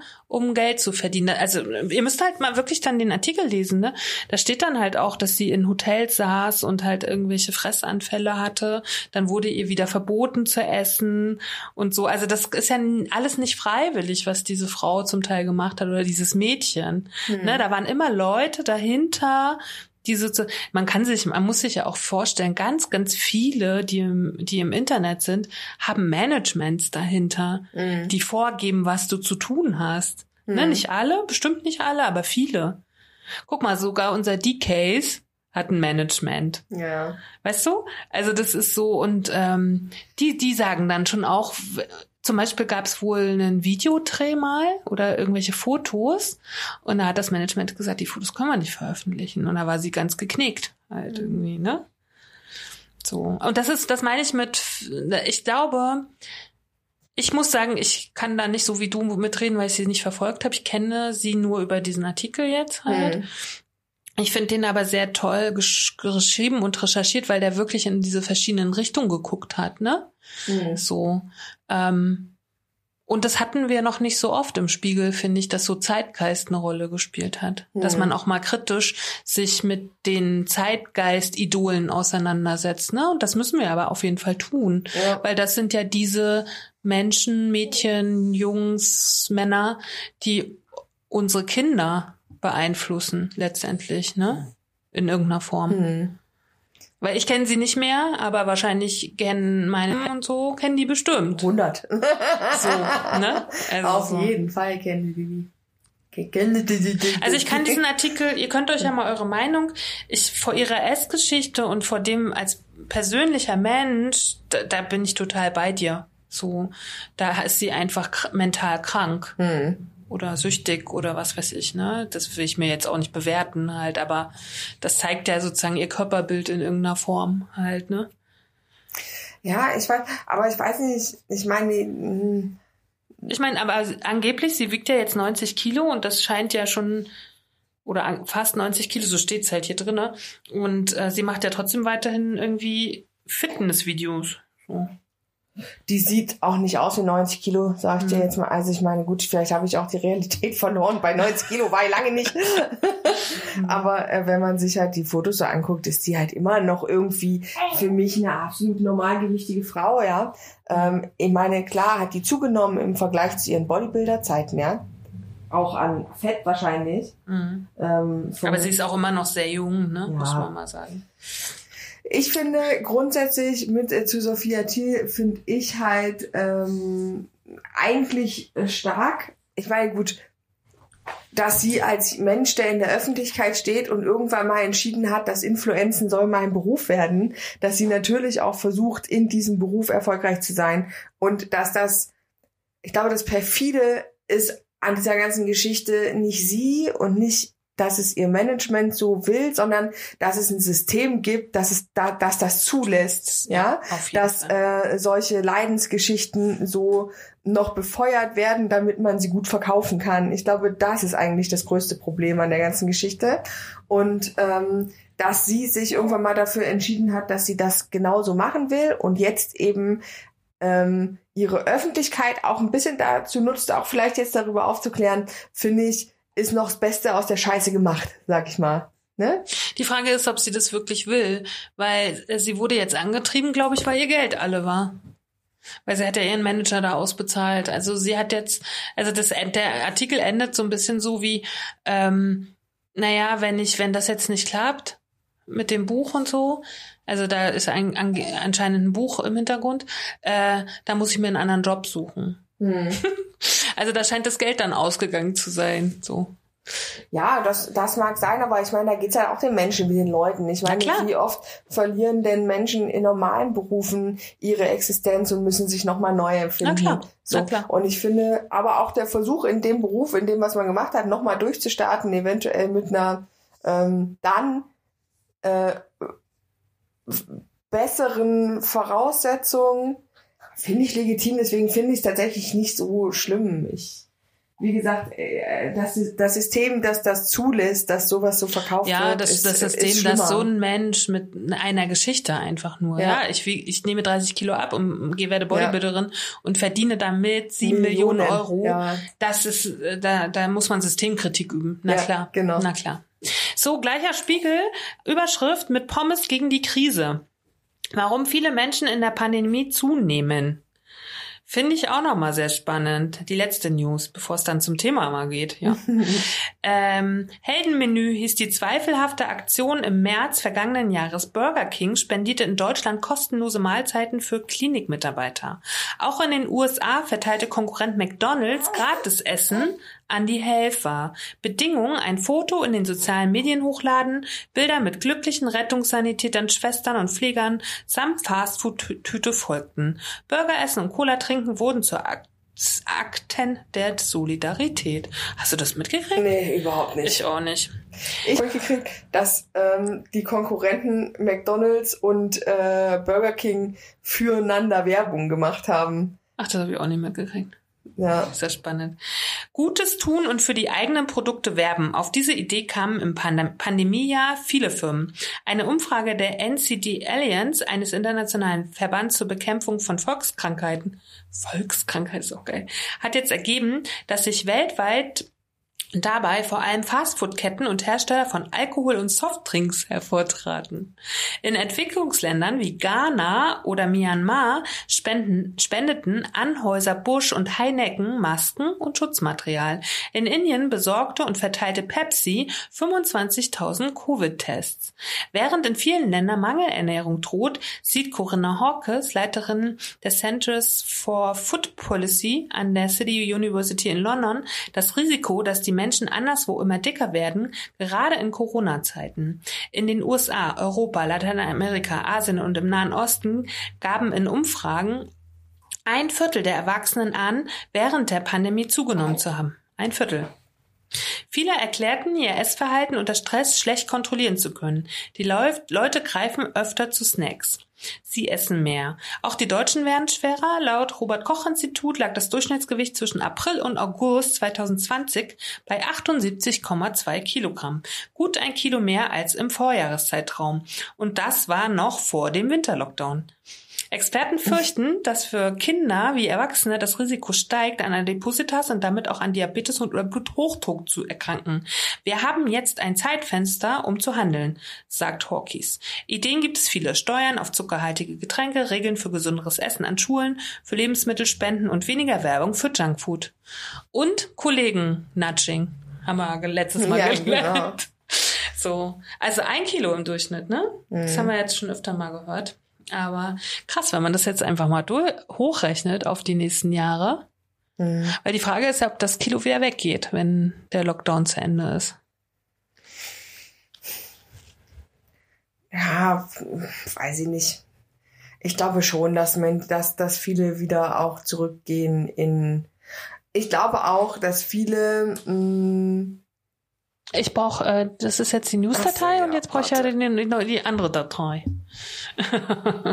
Kathi muss immer das Tablet hier wechseln. dieses wunderschöne, gut funktionierende, überhaupt nicht lahmarschige Tablet. Ja, aber das funktioniert sonst nicht, weil mein Tablet ist ähm, in der Weltgeschichte unterwegs. Und ich kann nicht auf dem Laptop vorlesen, weil das nimmt unsere Tonspur auf. Das wäre dann ein bisschen schade. Ist ja auch alles nicht so dramatisch. Wir kriegen das hin. Und es gibt bald ein neues. Ach, guck mal, da meldet sich mal jemand. Die Kathi hat's schon hingekriegt. Hui, das ging also Ja, schnell. ich habe auch vorhin lange versucht. Ja. So, Heute heißt das Thema, nur in einem gesunden Körper wohnt ein so, gesunder Geist. Gesunder Geist. Ja? Fragezeichen? Jetzt soll ich die Frage beantworten. Jetzt bitte. Ähm, Nee, ich habe dir eine, vor- äh, gestern eine kurze Aufgabe gestellt. Was ist ein gesunder Körper und was ist ein gesunder Geist? Ja. Ja. Na, Oder anders. Da, darf, ich, darf ich dich provokant. Nee, mir fällt gerade ein. Ich würde dich jetzt mal provokant fragen. Hast du einen gesunden Körper? Slash, hast du einen gesunden Geist? Äh, nein und nein. Und warum nicht? Na, mein äh, Körper ist nicht gesund, weil wenn er gesund wäre, hätte ich keine Schmerzen beim Aufstehen, wenn ich lange komisch gesessen habe. Also ich habe ja nun nachweislich einfach Probleme mit Verspannung. Ich habe Probleme in, in meinem in, in meinem unteren Rückenbereich. Das ist einfach kein Geheimnis. Und solange das alles nicht Kein Geheimnis, Nee, kein- Geheimnis. kein Geheimnis. Und solange das alles nicht funktioniert, ist mein Körper halt nicht gesund. Mhm. Also nach medizinischem ähm, Na gut, aber da brauche ich jetzt bei dir vom Gesicht gar nicht weggehen. Du trägst eine Brille. Das würde Ja. auch einfach schon mal. ist, ist, ist noch das nächste. Hm. Genau. Ja, es ist einfach Fakt. Ich habe keinen, also wenn man keinen unbeeinträchtigten Körper, sagen wir es so. Aber nee, wir bleiben jetzt mal schön bei diesem gesunder Gesund. Körper, gesunder Geist. Ist ja jetzt auch Ja. nur deine Sichtweise erstmal. Ja. Und mein Geist ist auch nicht gesund. Oh. Also, Okay. naja, tatsächlich ja einfach äh, streckenweise diagnostiziert. Also ähm, ich, ich habe in meinem Leben mit Depressionen gekämpft, die ich habe auch behandeln lassen. Und ich glaube nicht, dass das sowas ist, was ich glaube, wenn man das einmal hat, das geht nicht weg. Man Naja, hat der- das eine Zeit, man kann, kann es unter Kontrolle haben und man kann damit umgehen können. Mhm. Aber ich glaube, wenn man Mensch ist, der zu sowas neigt, dann hat man das halt. Aber wir können natürlich jetzt auch rein definitionstechnisch deine Depression zum Körper schieben, weil sie ja ein körperlicher, eine körperliche Geschichte sind, ne? Weil es ist ja bewiesen, die meisten Depressionen sind eine Hormonstörung, ne? Mhm. Das ist was Körperliches. Und geistige Gesundheit wird ja eher verbunden mit Denken, mit intellektueller Leistung, mit freier Beweglichkeit im Geist, mit neuen Dingen erfinden, sowas, ne? Also alle sozusagen ähm, alle Krankheiten auf mentaler Ebene haben auch einen körperlichen Bezug, denke ich. Hm. Na, dann bin ich vielleicht geistig geworden. Und lacht und lacht. Warum ich das Thema ausgewählt habe, weil das habe ich tatsächlich erst in diesem Jahr gelernt und das fand ich ganz spannend, dass dieses Zitat, was immer wieder verwendet wird, nämlich nur in einem gesunden Körper wohnt ein gesunder Geist, einfach ja wirklich oft verwendet wird. Ne? Also Mhm. sowohl auch in der bei Ärzten als auch im Coaching. Und es beruht einfach auf einer komplett falschen Übersetzung. Und dieses Zitat so gibt es gar nicht. Also das Originalzitat ist eine lateinische Redewendung und heißt mensa sano, sana in corpore sano und bedeutet eigentlich nur ein gesunder Geist in einem gesunden Körper. Das ist Mhm. diese verkürzte Redewendung so. Diese Redewendung ist ein verkürztes Zitat aus den Satiren des römischen Dichters Juvenal. Wörtlich heißt es, jetzt kommt die deutsche Übersetzung. Beten sollte man darum, dass ein gesunder Geist in einem gesunden Körper sei. Juvenal kritisierte als Satiriker diejenigen, seiner römischen Mitbürger, die sich mit törichten Gebeten und Fürbitten an die Götter wandten. Er hat dann so gesagt, die haben zum Beispiel sich Geld gewünscht und Macht und Ruhm und eine schöne Frau. Und er sagt, äh, beten, meinte er, solle man allenfalls um körperliche und geistige Gesundheit. Mhm. Völlig anderer Zusammenhang. Und das ist das, was wir draus gemacht haben. Und es hat sich so hochstilisiert, Ja. dass es zu einem wichtigen, geflügelten Wort wurde. Und sozusagen auch viele Menschen, die gesund, die körperlich nicht gesund sind, aus Gründen, ja, gleich negiert haben, dass sie auch keinen gesunden Geist haben können. Das finde ich sehr, sehr spannend. So, ich habe äh, mal noch so ein bisschen rumgesucht Ähm, und habe eine ganz schöne Seite in so einem Philosophieforum gefunden. D diese äh, Seite fragt, worin besteht körperliche Gesundheit für Sie? Das ist ja das, was ich dich auch gerade gefragt habe. Was macht für Sie einen gesunden Körper aus? Reicht es Ihnen, nicht krank zu werden? Oder genügt diese Definition nach dem Ausschlussverfahren nicht? Wünschen Sie sich einen bestimmten Grad an Fitness? Das Ausbleiben einer ganz bestimmten Krankheit, die Ihnen besonders Angst macht oder die in Ihrer Familie oder im Freundeskreis vermehrt auftaucht. Gute Blutwerte, Kraft, Ausdauer, volles Haar, ein klares Hautbild. Was gehört für Sie konkret zur körperlichen Gesundheit dazu? Was ist für dich wichtig, Kathi? Naja, dass mein Körper funktioniert, ohne beeinträchtigt zu sein. Also, dass Aber alle meine Organe arbeiten, wie sie sollen, dass ich ähm, keine chronischen Leiden habe, dass ich ähm, Aber Ja. die hast du ja schon, oder? Wenn jetzt mal die Rückenschmerzen Ja, und ja. so sind. Deswegen sag ich ja, ich habe ja auch keinen gesunden Körper. Aber wenn, wenn, wenn, wenn du mich fragst, was ich mir vorstelle, was das wäre oder Mhm. was ich mir wünschte, für, also was ich Was du dir definiere wünschtest, genau. als ähm, gesunden Körper, dann wäre das das. Also mir geht's da nicht um volles Haar und mir geht's da nicht um äh, naja, Klares gut, Hautbild. naja gut, ich meine, Akne ist auch eine Krankheit, ne? Das stimmt. Also, und das kann auch äh, stark körperlich belastend sein. Aber es, also es geht da jetzt nicht um, um, also alles, was meine Funktionalität beeinträchtigt, geht's nicht um Schönheit. So. Eine Schönheit brauche ich nicht, um zu funktionieren. Nee, Schönheit nee, ist darum geht's ja jetzt auch nicht. Aber es geht ja darum, ja, aber das ist meine Definition von, von, von Mhm. Gesundheit, ne? Also das gesu- gesund, gesund bin ich, wenn ich gut funktioniere, ohne, also wenn mein Körper tut, was er soll. ich werde auch gleich nochmal zu den Gesundheitsdefinitionen kommen. Einfach Hm. die aus Wikipedia, weil das ist schon crazy. So, und dann lese ich nochmal vor, was bedeutet geistige Gesundheit? Worin besteht für Sie persönlich geistige Gesundheit? Genügt es, nicht an einer medizinisch anerkannten psychischen Störung zu leiden? Wollen Sie positiv gestimmt, heiter und fröhlich durchs Leben gehen, glücklich sein, Resilienz entwickeln, einen Burnout oder Depression vermeiden?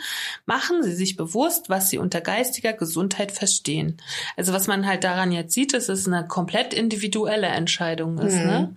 Ich würde Geist immer mit ähm, Intellekt verbinden Hm. und nicht mit hier Depressionen und dem ganzen Kram halt tatsächlich. Hm. Ich muss gerade ein bisschen, ich musste schmunzeln, weil dieses Wort Resilienz ist offensichtlich gerade auch so ein Auch Mode. absolutes Modewort, Ja. ne? Wie oft ich das in letzter Zeit höre und mich immer wieder frage, what the heck ist das eigentlich? Resilienz ist der Umgang mit äh, schlimmen Nachrichten oder schlimmen Dingen, die in deinem Leben passieren. Also wie widerstandsfähig du bist. Also wenn du gut resilient bist, kannst du, wenn jetzt ein naher Angehöriger stirbt, bist du zwar traurig und gehst durch den Trauerprozess, kannst dann aber irgendwann auch normal weitermachen. Menschen, die sehr, sehr wenig Resilienz haben, gehen dann in neue Traumata. Ne? Okay. Die entwickeln dann sozusagen weil man hat sich ja immer gewundert, dass beim Zweiten Weltkrieg zum Beispiel Frauen ja unter Umständen sechs Kinder verloren haben. Und äh, manche konnten nicht weiterleben und manche konnten ein neues Leben sich aufbauen. Oder ich habe mich auch immer gefragt bei den Juden, die die Shoah überlebt haben, wie können die in Israel ein neues Leben sich aufbauen, Kinder kriegen? Hm. Ja, und das ist eine Form von, also die, ähm, das ist wie stark resilient du bist. Gibt's ganze Bücher drüber. Okay. Ich, ich kannte das Wort nicht und habe das äh, tatsächlich neulich das erste Mal in einem anderen Podcast gehört. Und da aber gleich in so einer, also in so einer Häufung. Und ich habe mich halt immer gedacht, okay, okay. Irgendwie kann ich mir trotzdem, ich kann mir, was gesagt wird, in, einer, äh, in einem Zusammenhang erschließen, aber das Wort kenne ich nicht. Und seitdem ich es aber das erste Mal gehört habe, begegnet es mir jetzt fast täglich. Okay, krass. Deswegen musste ich so gerade ein bisschen. Ich finde Resilienz sehr Danke, spannend, du's weil, ich, weil ich mir wünschte, ich würde, was Tod betrifft, resilienter sein, Hm. als ich das bin. Ich glaube, ich bin bei vielen anderen Sachen sehr resilient, die kann ich gut wegpacken. Hm. Aber bei dem Thema ist bei mir null Resilienz oder minus zehn vielleicht. Minus Halt. 10. So. Und dann, das fand ich sehr, sehr schön. PS. Ein gesunder Geist in einem gesunden Körper. Ein produktives Missverständnis. Übrigens, auch wenn Juvenal es anders versteht, aktuelle Forschungen zeigen, dass es durchaus Wechselbeziehungen zwischen körperlicher und geistiger Gesundheit und Leistungsfähigkeit gibt. Allerdings ist das keine Einbahnstraße. Vielmehr wirkt sich geistige Gesundheit und Wohlbefinden genauso auf die körperliche Gesundheit und Leistungsfähigkeit aus wie umgekehrt. Und ähm, für mich ist das ja ganz spannend. Ich habe das ja jetzt öfter schon mal angedeutet. Ich habe halt wirklich von einem halben Jahr ein paar Dinge umgestellt und einfach aber aus so einem Schmerz heraus. Also ich habe wirklich bis November, habe ich gestern gerade nachgeguckt, also seit November habe ich keine Schmerztabletten genommen. Oh, cool. Bis heute. Und davor hatte ich schon 800 Milligramm am Tag und manchmal drei Stück davon. Mhm. So, ne? Und dieser Umstand hat sozusagen dazu geführt, dass ich ein bisschen was machen musste. Und ich bin echt erstaunt, wie schnell das geht. Mhm. Und äh, was das auch mit deinem Mindset sozusagen macht, ne? So. Ich habe, äh, musste gerade spontan daran denken, äh, äh, Zusammenhang zwischen, ähm, zwischen geistiger, also zwischen Wohlbefinden äh, der, des Geistes und Wohlbefinden des Körpers musste ich an meine Katzen denken, weil ich mal gelesen habe, ja, pass auf, pass auf, witzig. Ich habe gelesen, dass Katzen schnurren, wenn sie sich wohlfühlen. Also das ist so dieses typische, sie, sie, sie sind beruhigt, sie sind glücklich, sie äh, fühlen sich wohl. Und das tun sie aber auch, wenn sie schlimme Schmerzen haben, mhm. weil das Schnurren einer Katze nachweislich ähm, ihr Knochen, äh, Knochenheilungsprozesse und überhaupt alle Genesungsprozesse im Körper beschleunigen. Also das Schnurren hat so eine beruhigende Wirkung auch auf die Katze selber und auch diese Vibrationen, die erzeugt werden, helfen der Katze dabei, gesund zu werden, wenn sie krank ist. Mhm. Und das, da musst du jetzt spontan denken, weil das ist ja nun nachgewiesenerweise eine mhm. Verknüpfung zwischen äh, geistiger und körperlicher mhm. Gesundheit. Ich meine, wir haben ja heute so viele Hilfsmittel, die uns auch lange sozusagen relativ gesund erscheinen lassen, obwohl wir es vielleicht ja gar nicht mehr sind. Ne? Ich meine, dann, wenn du eine Schmerztablette nimmst, ist ja eigentlich schon zu spät letztendlich. Und du kannst dann aber die Dosis erstmal auch noch schön erhöhen und kannst dann noch ein paar Jahre gut funktionieren. Aber es gibt halt, glaube ich, immer den Punkt, wo halt einfach es vorbei ist, halt, ne? Mhm. So. Obwohl es ja auch diesen Moment gibt, also ich hatte das ähm, zum Beispiel, als ich kurz vor der Schwangerschaft hatte ich ja, oder beziehungsweise zum Beginn der Schwangerschaft hatte ich ja mal so krasse Rückenschmerzen, also so wirklich krasse, krasse Rückenschmerzen. Und ähm, wenn man zum Beispiel so schlimme Schmerzen hat, verkrampft man ja auch so krass. Und das macht ja meistens die Schmerzen noch schlimmer. Und da hat mir mein Arzt auch starke Schmerztabletten verschrieben, weil er gesagt hat, ähm, dass das meistens schon hilft, einfach damit es aufhört und auch nicht nur die Symptome aufhören, sondern damit, dass es auch wirklich besser wird, weil sobald du diese Schmerzen nicht mehr spürst, kannst du deinen Körper entspannen und sobald dein mhm. Körper sich entspannt, lösen sich ganz viele von diesen äh, Verspannungen und äh, Sachen, die halt diese Schmerzen wirklich verursachen, einfach auf, weil der Körper in diesen Selbstheilungsprozess kommt, mhm. weil du das nicht mehr verhinderst durch deine Verkrampfung. Hm. Fand ich auch spannend. Ich finde alles sehr spannend. Und ähm, ich würde nochmal die Gesundheitsdefinition, die ich im, äh, im Wikipedia mir mal rausgesucht habe, ähm, weil ich das wirklich sehr spannend finde, weil es gibt natürlich nicht eine Definition von ja, Gesundheit, sondern es gibt aus verschiedener, äh, verschiedenen Richtungen verschiedene äh, Definitionen. Und ähm, die erste ist, Gesundheit ist ein kultureller und historischer, nee, nochmal. Gesundheit ist ein in kultureller und historischer Hinsicht vielschichtiger Begriff.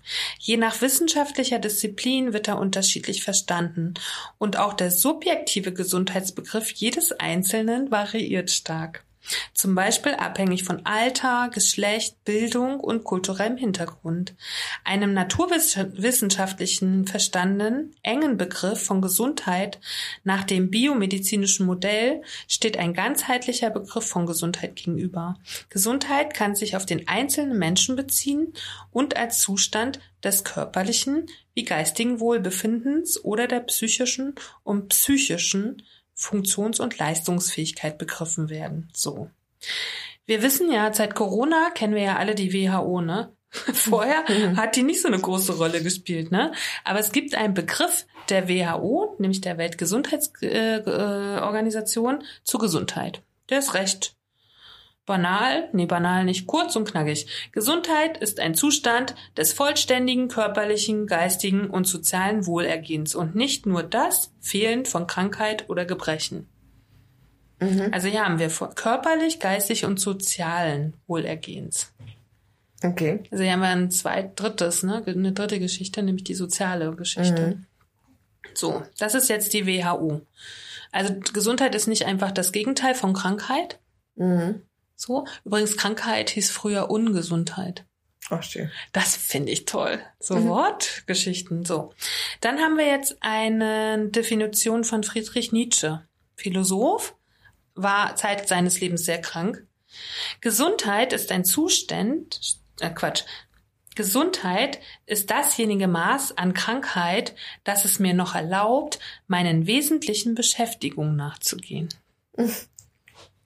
Sehr schön. Ne, Finde ich eigentlich auch ganz schön. Mhm. So, dann haben wir eins, äh, ein, eine Definition des Soziologen Talcott Parsons. Für ihn ist Gesundheit eine funktionale Voraussetzung von Gesellschaft. Eine andere häufig zitierte Definition lautet, Gesundheit ist ein Zustand optimaler Leistungsfähigkeit eines Individuums für die wirksame Erfüllung der Rollen und Aufgaben, für die es sozialisiert worden ist. Das war mir zu hoch. Nochmal. Pass auf. Gesundheit ist ein Zustand optimaler Leistungsfähigkeit mhm. eines Individuums für die wirksame Erfüllung der Rollen und Aufgaben, für die es sozialisiert worden ist. Was ist jetzt gerade deine Aufgabe und Mutter. Genau. Und du musst den Zustand der Leistungsfähigkeit haben, um eine Mutter zu sein. Das ist für ihn Gesundheit. Okay. Ja. Ne? Das ist ja zum Beispiel eine ganz andere Zustandsbeschreibung wäre für den Bauarbeiter. Der braucht eine ganz andere Leistungsfähigkeit für seine mhm. Rolle. Aber das trifft vielleicht ein bisschen das, was ich äh, vorhin gesagt habe, mit dem mein Körper muss halt funktionieren. Mhm. So, es gibt noch ganz Hab's viele. Nur nicht so schlau gesagt. aber du hast dich erstmal geistig auch ja nicht als gesund beschrieben. Aus anderen Quellen heraus, ne? Ähm, ich möchte noch mal kurz beim äh, bei der Gesundheit bleiben, weil ich habe dann tatsächlich ein tolles Buch gefunden von Professor Dr. Volker Faust, Genie und seelische Störungen. Ähm, und da geht's darum, wir kennen ja alle viele Promis oder viele Persönlichkeiten, aber wissen gar nicht, was die alle für Krankheiten so haben. Und in diesem Buch steht das zum Teil und ich finde das sehr, sehr spannend. Und als äh, Abschluss steht dort drinne, was wäre die Welt ohne diese Menschen? Weil gerade bestimmte seelische Gesundheits Engpässe, nee, wie sagt man, seelische, ich würde jetzt nicht Krankheiten sagen wollen, weil das ist falsch. Gesundheitsmissstände vielleicht? Mist, ja, vielleicht. machen ja viele Menschen auch zu sehr besonderen Menschen halt, mhm. ne? So. Ich habe jetzt mal ein paar rausgesucht und was die so für mentale Geschichten am Laufen hatten. Finde ich okay. mega spannend. Ludwig van Beethoven, Alkoholismus. Okay. Frédéric Chopin, schizoide Persönlichkeit. Franz Liszt, Depression. Robert Schumann, schizoaffektiv. Richard Wagner, Hysterieform neurotisch. Das waren jetzt so ein paar. Albrecht Dürer, Melancholie. Finde ich auch schön. Vincent van Gogh, bipolar. Was ist bipolar? Bipolar sind doch die äh, mit Bi zwei, hm. ach, zwei Seelen in meiner Brust, so. Achso, aber das ist nicht, ist nicht wie, ähm, Nee, du meinst äh, manisch-depressiv, oder? nee, ich meine, wenn man so mehrere Persönlichkeiten hat. Das ist dissoziativ. Ja, irgendwie so. Aber bipolar müssen wir, weiß ich, also kann ich jetzt auch nicht so aus dem. Aber ich dachte, bipolar sind ja zwei, also Pi, Mhm. zwei Pole, ne? Von Mhm. ist doch manisch-depressiv wahrscheinlich. Wahrscheinlich, ja. Ja. So, was haben wir noch? Pablo Picasso, Depression. Wen haben wir hier noch? Johann Wolfgang von Goethe, manisch-depressiv. Maxim Gorki, Alkoholismus. ich finde Alkoholismus. Edgar Allan Poe, Alkoholismus. Rainer Maria Rilke, schizoide Persönlichkeit. Dann Friedrich von Schiller, zeitweise depressiv. William Shakespeare, zeitweise depressiv. ich find's so gut. So, dann haben wir. Passt auf. Aber wir haben das ja schon mal gesagt. Kunst, das Ja. sind ja alles Künstler. Und Ja. Kunst entsteht aus Leid. Und ich glaube, das Ding, deswegen ist es, ist, ähm, also die meiste Kunst zumindest entsteht aus Leiden. Dann haben wir Und- noch Napoleon Bonaparte. Schön, schön wie du mir ins Wort fällst. Danke. Ich, ja. Ich, na, ich wollte jetzt von den Ja. Künstlern weg. Ich wollte Ja, jetzt hier gut. zu den Politikern. Ja. Napoleon Bonaparte, egozentrische Ich-Sucht. Siehst du, keine Depression. Ronald Reagan, Demenz. Josef Hm. Stalin, paranoide Persönlichkeitsstörung. Hm. Dann Charles Darwin, das fand ich spannend, depressiv. Ähm, Ja, wenn man das Elend ja. erforscht. So, und dann habe ich aus Gründen mal noch zwei Künstler mitgebracht. Oder nee, eine Künstlerin und ein, ähm, einen äh, Wissenschaftler, die sehr krank waren und äh, trotzdem sehr Großes geschaffen haben, nämlich äh, in wahrscheinlich geistiger Arbeit.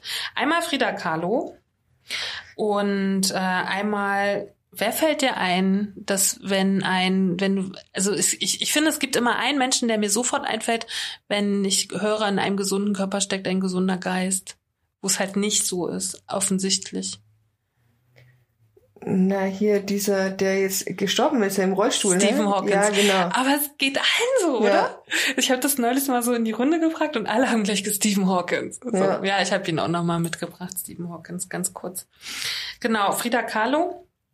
Ähm, erstens, ihr müsst alle diesen tollen Frida-Film gucken. Also der ist so, ich weiß nicht wie, von 2002 mit Selma Hayek. Ich weiß nicht, ich glaube, ich habe den schon 20 Mal gesehen. Der ist wirklich toll. Und ich bin ja auch echt. Ähm, ich finde es ein bisschen schade, dass Frida Kahlo so so eine Popfigur mittlerweile ist irgendwie, weil ich glaube, ihre Botschaft war eine andere. Da haben wir auch wieder so ein bisschen dieses Influencer-Ding, ne? Weil sie Mhm. war ja sehr politisch, sehr links und sehr sozialistisch und heute wird sie ja ein bisschen verkauft letztendlich, ne? Kapitalistisch irgendwie. Naja, aber was halt viele nicht wussten, Frida Kahlo war Zeit ihres Lebens krank. Und zwar nicht erst mit dem Unfall, den sie im Bus hatte, sondern sie war davor schon krank. Mm, Sie hat als Kind äh, eine Kinderlähmung gehabt und Mhm. hat dadurch so ein verkürztes Bein gehabt und hat sozusagen ihr ganzes Leben lang Schmerzen und Krankheiten ertragen. Äh, trotzdem gab sie nie auf. Viele Leute sehen sie deshalb als sehr starke Frau und als Vorbild. Als Frida Kahlo sechs Jahre alt war, wurde sie sehr krank. Sie hatte Kinderlähmung. Fast ein Jahr lang musste das Mädchen im Bett liegen. Danach war ihr rechtes Bein dünner und etwas kürzer als das andere. Trotzdem machte Frida viel Sport und kämpfte sich zurück. Kurz nach ihrem 18. Geburtstag wollte Frida Kahlo Medizin studieren. Doch ein schlimmer Unfall mit einem Bus, in dem sie saß, durchkreuzte ihre Pläne. Aber im wahrsten Sinne des Wortes, Mhm. weil dieser, dieser, dieser, wie heißt, sagt man, Pfahl, hat sich ja voll durch sie durchgestochen halt, ne?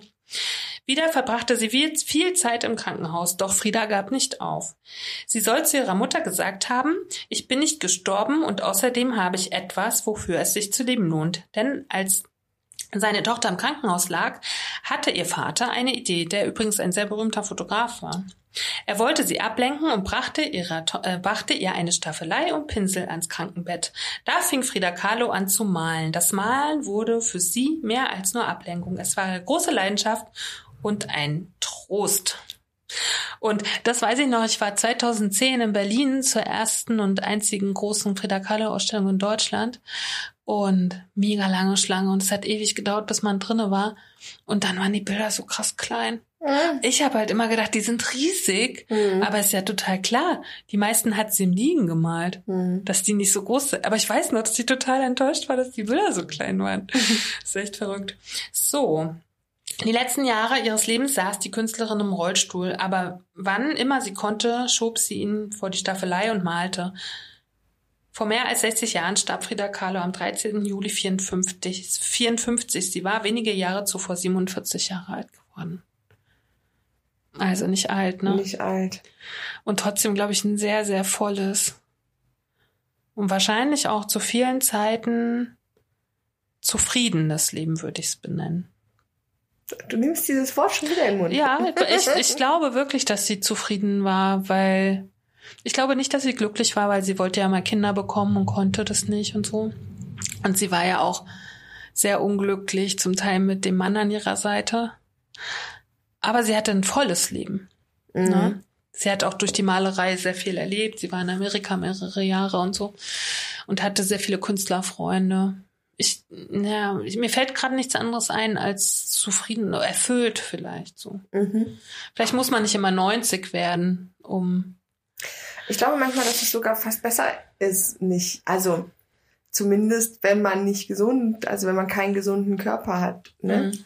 Nicht, ähm, sondern dass man dann halt, wenn man erlebt hat, was man erleben wollte, ist, glaube ich, der richtige Ja. Zeitpunkt, um zu gehen. Und bei Stephen Hawkings ist es, oh, Hawking ist es ja tatsächlich so, dass er viel älter wurde als jeder Mensch, das glaube ich ihm, oder jeder Mediziner, sagen wir es so, ihm äh, suggeriert hat. Ne? Er ist ja tatsächlich 42 geboren, 2018 gestorben. Das sind 58, 68, 76. Das ist echt schon, Aha. Und äh, er war Astrophysiker und ähm, äh, aus äh, Großbritannien und wurde seit den 60er Jahren als Genie gefeiert und gilt heute nach Albert Einstein als einer der weltweit bedeutendsten und einflussreichen Physiker des 20. Jahrhunderts. Durch seine schwere Erkrankung des motorischen Nervensystems, er hatte ALS, ne? äh, die, in, die ihn Jahrzehnte an den Rollstuhl fesselte, sowie seine teilweise unkonventionellen Theorien über schwarze Löcher, ist Stephen Hawking seit den 70er Jahren des vorigen Jahrhunderts auf internationaler Ebene einer breiten Öffentlichkeit ein Begriff.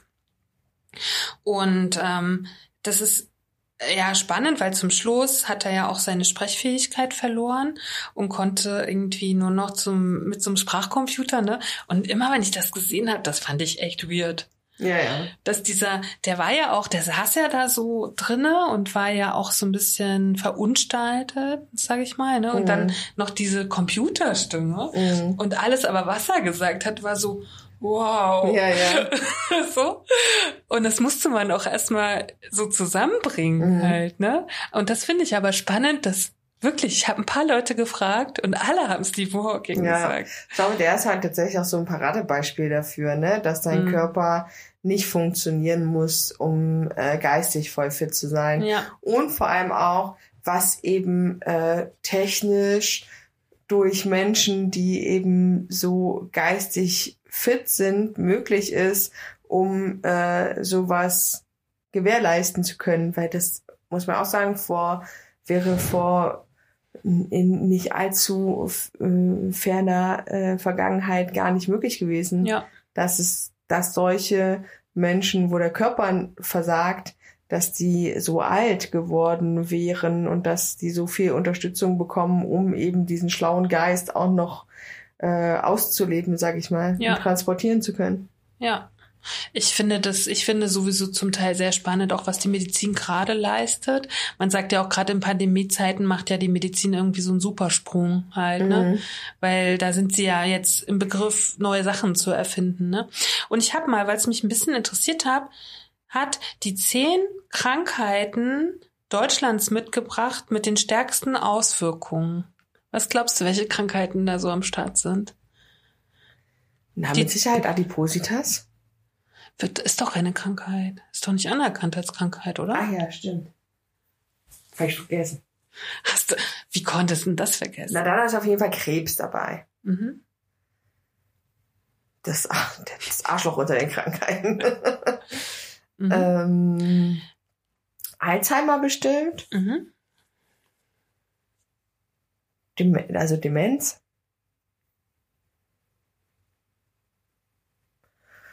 Puh.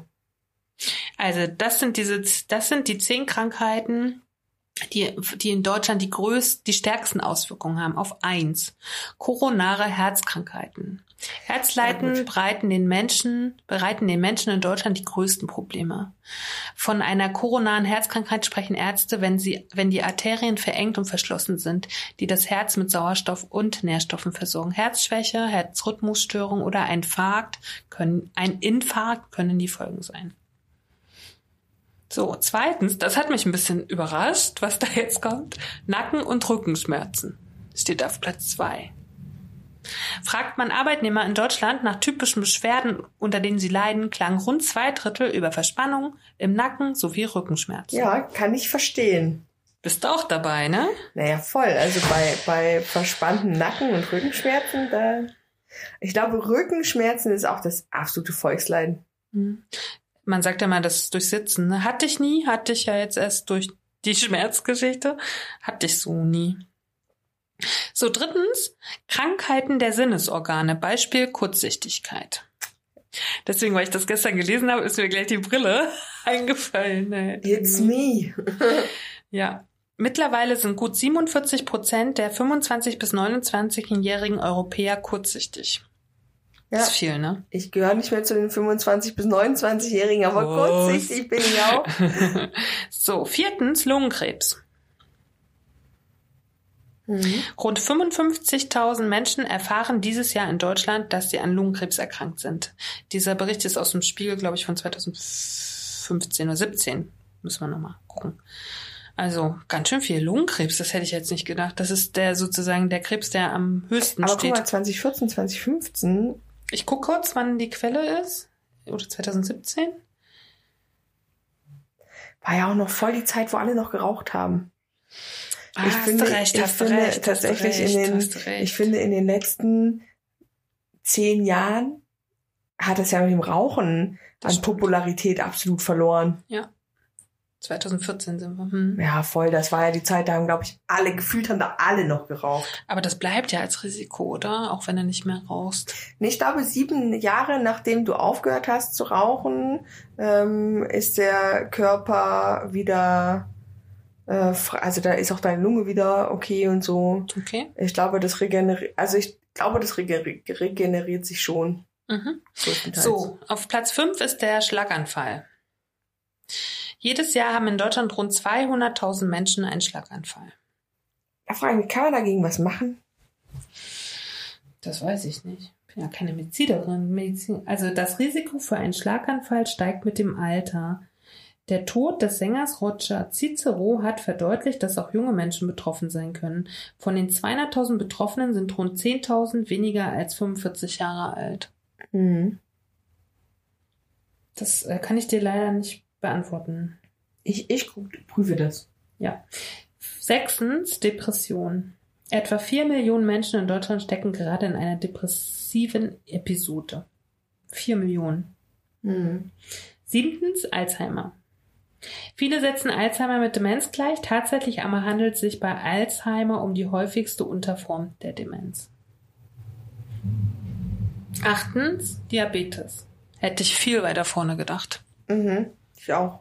Du auch, ne? Weil wir das ja so oft schon hatten irgendwie, ne? Aber vielleicht ist es auch einfach, weil das unsere, Blase. weil das unsere Blase ist, Ja. absolut. ja, vielleicht. Und weil uns bei jedem Arztbesuch, egal ob aber du zum, i- genau, aber jetzt Zucker. ob du zum HNO-Arzt, zum Augenarzt, zum Allgemeinarzt oder egal, Diabetes ist immer Thema. Ist wirklich so, selbst Ja, vom ja. Augenarzt, weil auch Diabetes ja die Augen schlecht macht und so. Mhm. So, dann haben wir neuntens chronisch ob obstruktive Lungenerkrankung, COPD. Ich habe keine Ahnung, was das ist. Aber ich habe mich auch mal gefragt, was es ist, aber weißt du, wie man das oft liest? In dieser übergewichtigen Schwangerengruppe. Wirklich? Also, wenn Also ich kann dir sagen, bei der Krankheit sind die Atemwege Okay. entzündet und dauerhaft verengt, so dass die Lunge schneller altert. Zu den typischen Anzeichen gehören Dauerhusten und Kurzatmigkeit, etwa beim Treppensteigen. Also die, die habe ich auch die Kurzatmigkeit, aber Dauerhusten nicht. Vielleicht ist es auch was anderes, was ich mir gerade, was mir, aber irgendwas auch mit, auch das gucke ich nochmal nach. Okay, und Nummer 10 ist der Darmkrebs. Jährlich wird bei mehr als 60.000 Menschen in Deutschland Darmkrebs diagnostiziert, berichtet das RKI. Und das kennt man auch durch Corona. Das kennt man aber jetzt erst alle, ne? Die meisten Erkrankten sind Anfang bis Mitte 70, wenn der Krebs entdeckt wird. Männer und Frauen sind ähnlich oft betroffen. Mhm. Also wir haben jetzt gesehen, was hier so die, was ist da deine Angst vor welcher Krankheit ist am größten? Schon Diabetes. Okay, das habe ich gar nicht. Null. Naja, ich hatte doch, das war ja, ich habe das ja lange überhaupt nicht ernst genommen. Hm. Und ähm, dann kam das immer mal wieder so in mein, äh, in, in mein Gehirn. Mindset. Und dann war das ja, als die Schwangerschaft anfing, hatte ich ja, hat ja mein Körper einmal so kurz versagt, so komplett. Mhm. Und ähm, da hatte ich ja so Angst, weil ich gedacht habe, scheiße, das ist bestimmt die Diabetes. Jetzt habe ich bestimmt Diabetes. Jetzt Und das habe, deswegen habe ich mich ja einmal komplett bei meinem Hausarzt durchchecken lassen, auch mit so den ganzen Blutwerten und so. Und weil ich mich damals oder jetzt auch in der Schwangerschaft damit so auseinandergesetzt habe, was Diabetes denn eigentlich alles so mit dir macht. Und das ist ja wirklich auf ganzer Linie. Diabetes klingt jetzt erstmal so, na gut, da hast du ja erhöhte Zuckerwerte, da kannst, ist ja irgendwie so abstrakt, da kannst du ja gar nichts drunter vorstellen, Mhm. ne? Aber was das halt alles Auswirkungen auf welche Organe und Na so klar. das alles hat, wenn man sich das dann irgendwie mal durchliest und also an so äh, irgendwie einen Fuß zu verlieren, weil man irgendwie zu viel Zucker frisst, ehrlich, kein Bock drauf. Mhm. so. Das hatte ich als Kind mal, weil ich weiß noch, dass bei meiner Oma an der Straße wohnte halt so ein Mädchen. Da hat meine Oma, das habe ich doch schon mal erzählt, oder? Habe ich jetzt gerade ein Déjà-vu. Auf jeden Fall hat meine Oma mir erzählt, die trinkt immer sieben Flaschen Wasser. Und ich so, warum denn? Ja, weil die so Durst hat. und ne, und dann hatten und dann habe ich immer gedacht, okay, wenn ich jetzt Durst habe, habe ich dann auch Zucker. Da habe ich echt nur ein kleines Trauma gehabt irgendwie. Das stimmt, aber das ist tatsächlich ein krasses Anzeichen Mhm. dafür, wenn du super. Nee, da, ich habe am meisten Angst, glaube ich, vor einer Herzerkrankung. Weil ich manchmal habe ich so ein Herzstolpern. Habe ich auch schon mal meiner Ärztin gesagt und sie so, ich höre nix. Ja, aber das, meine, das ist bei uns in der Familie auch so ein bisschen. Also, ähm, meine Oma war ja, war ja der Schlaganfall und ich glaube, meine Mutter hatte. Deine Oma war ein Schlaganfall? Meine Oma, ja, Meine Oma kann so die Folge heißen, meine Oma war ein Schlaganfall.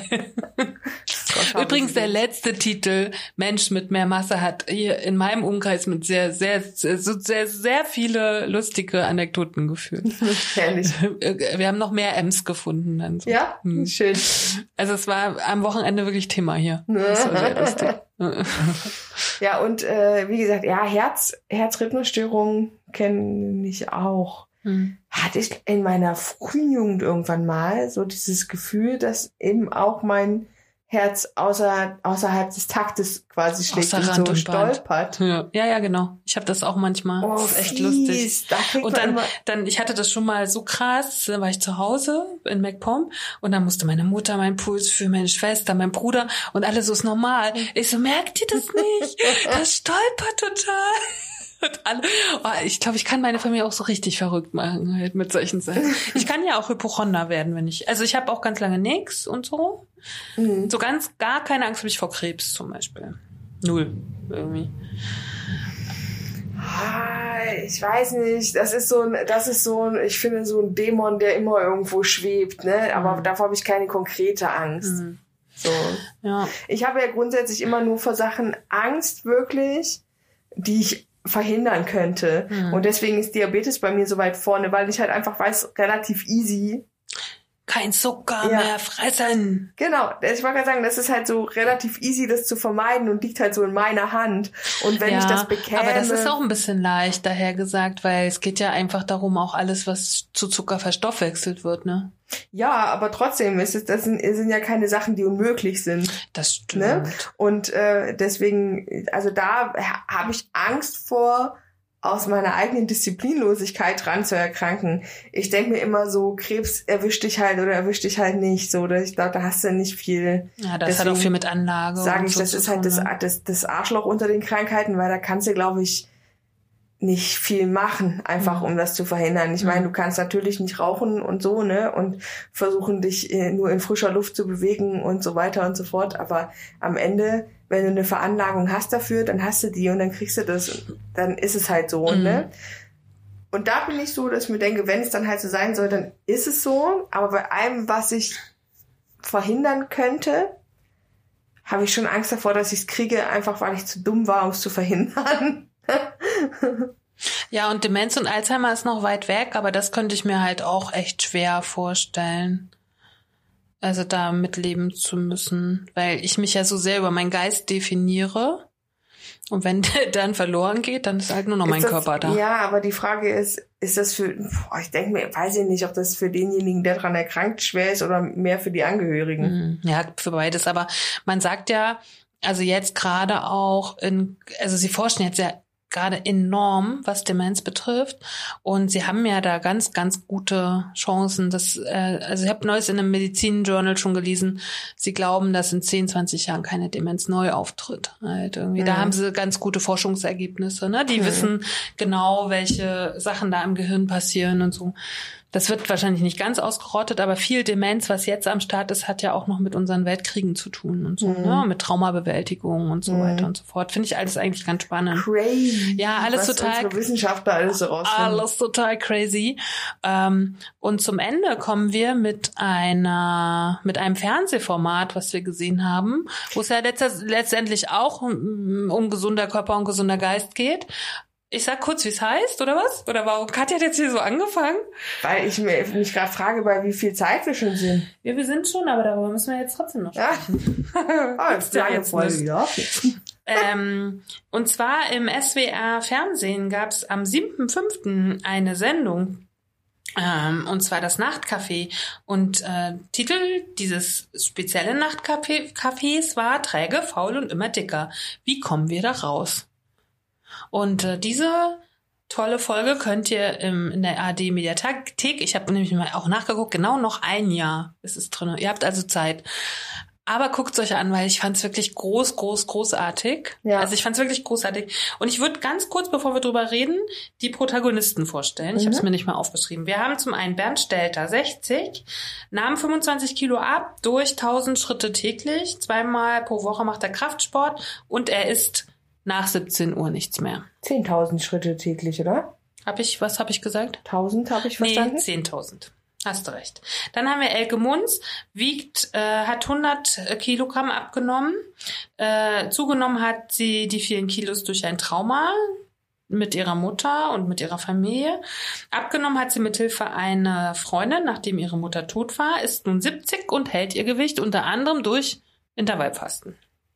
Ne? Mhm. Dann haben wir hier Flavio Silvionetti. Was habe ich vorhin gesagt? Simo, Simo, Simonetti. 36. Du hast Flavio Netti gesagt. Flavio Netti. 36 Fitnesstrainer äh, und war früher ein zu schlanker Mann. Ne? Und hat sehr viele kluge Sachen gesagt. Dann Jules Schönwild, 31. Darf man das sagen? Dick, dicken Influencerin? Vielleicht? Vielleicht einfach nur dicke Influencerin. Dicke Influencerin oder fette. Sie sagt ja selber fett. Und eine des Teiles von dem Podcast Fett und Vorurteil. Und Professor Kerstin Ottmanns, eine langhaarige äh, Mitte 40-Jährige oder so. Weiß ich, ich nicht genau. So Ärzt, Ärztin, die eine eigene App entwickelt hat zum Abnehmen. Mhm. Das war die Runde, sozusagen. Ja. So, ich habe viel geredet, jetzt kann Kathi ja mal reden. Weil von Kathi kam ja der Vorschlag. Du hast das ja irgendwie gefunden. Ja, das hat, das irgendwie, ist das über Facebook, dieser Ausschnitt zumindest mit dieser äh, Schönwild. Heißt ja. die wirklich, ich weiß nicht mehr, ich weiß. Jules Schönwild, Schönwild, aber ich glaube, dass die einfach, das ist ein Künstlername bestimmt, oder? Ich habe keine Ahnung. Auf jeden Fall ähm, hat, ist das irgendwie in meiner Timeline bei Facebook aufgetaucht und da es zu unserer Thematik passt, habe ich das erstmal grundsätzlich gesaved in unserer Kommunikationsgruppe. Und ähm, ja, du hast es dann tatsächlich vor mir gesehen und du hast dir sogar die Mühe gemacht, halt nicht nur diesen Ausschnitt äh, zu gucken, sondern das komplette, die komplette Sendung. Das, was ich dann auch gemacht habe und ähm, ich fand das, ich fand das schön, weil es war eine sehr, es wird sehr angenehm, äh, unterhaltend, respektvoll, im, also obwohl da Menschen saßen, die halt wirklich aus ganz unterschiedlichen Ecken kamen, ähm, was ihr Gewicht und den Umgang mit ihrem Körper und sowas ähm, mhm. haben, haben die trotzdem ganz respektvoll sind die miteinander umgegangen in dieser Talkrunde. Der Moderator war klasse. Der ist und, echt ähm, gut. Ich finde den so gut. Die Leute Kann man übrigens einen, alles gucken vom Nachtcafé. Alle Themen sind die, toll. Die Leute haben mich tatsächlich streckenweise sehr überrascht. Also gerade bei dem, also ich kannte viele davon nicht bis nur ganz wenig. Ich kannte ähm, nur Ben Stelter mal so. Naja, von dem Flavio äh, Silvionetti.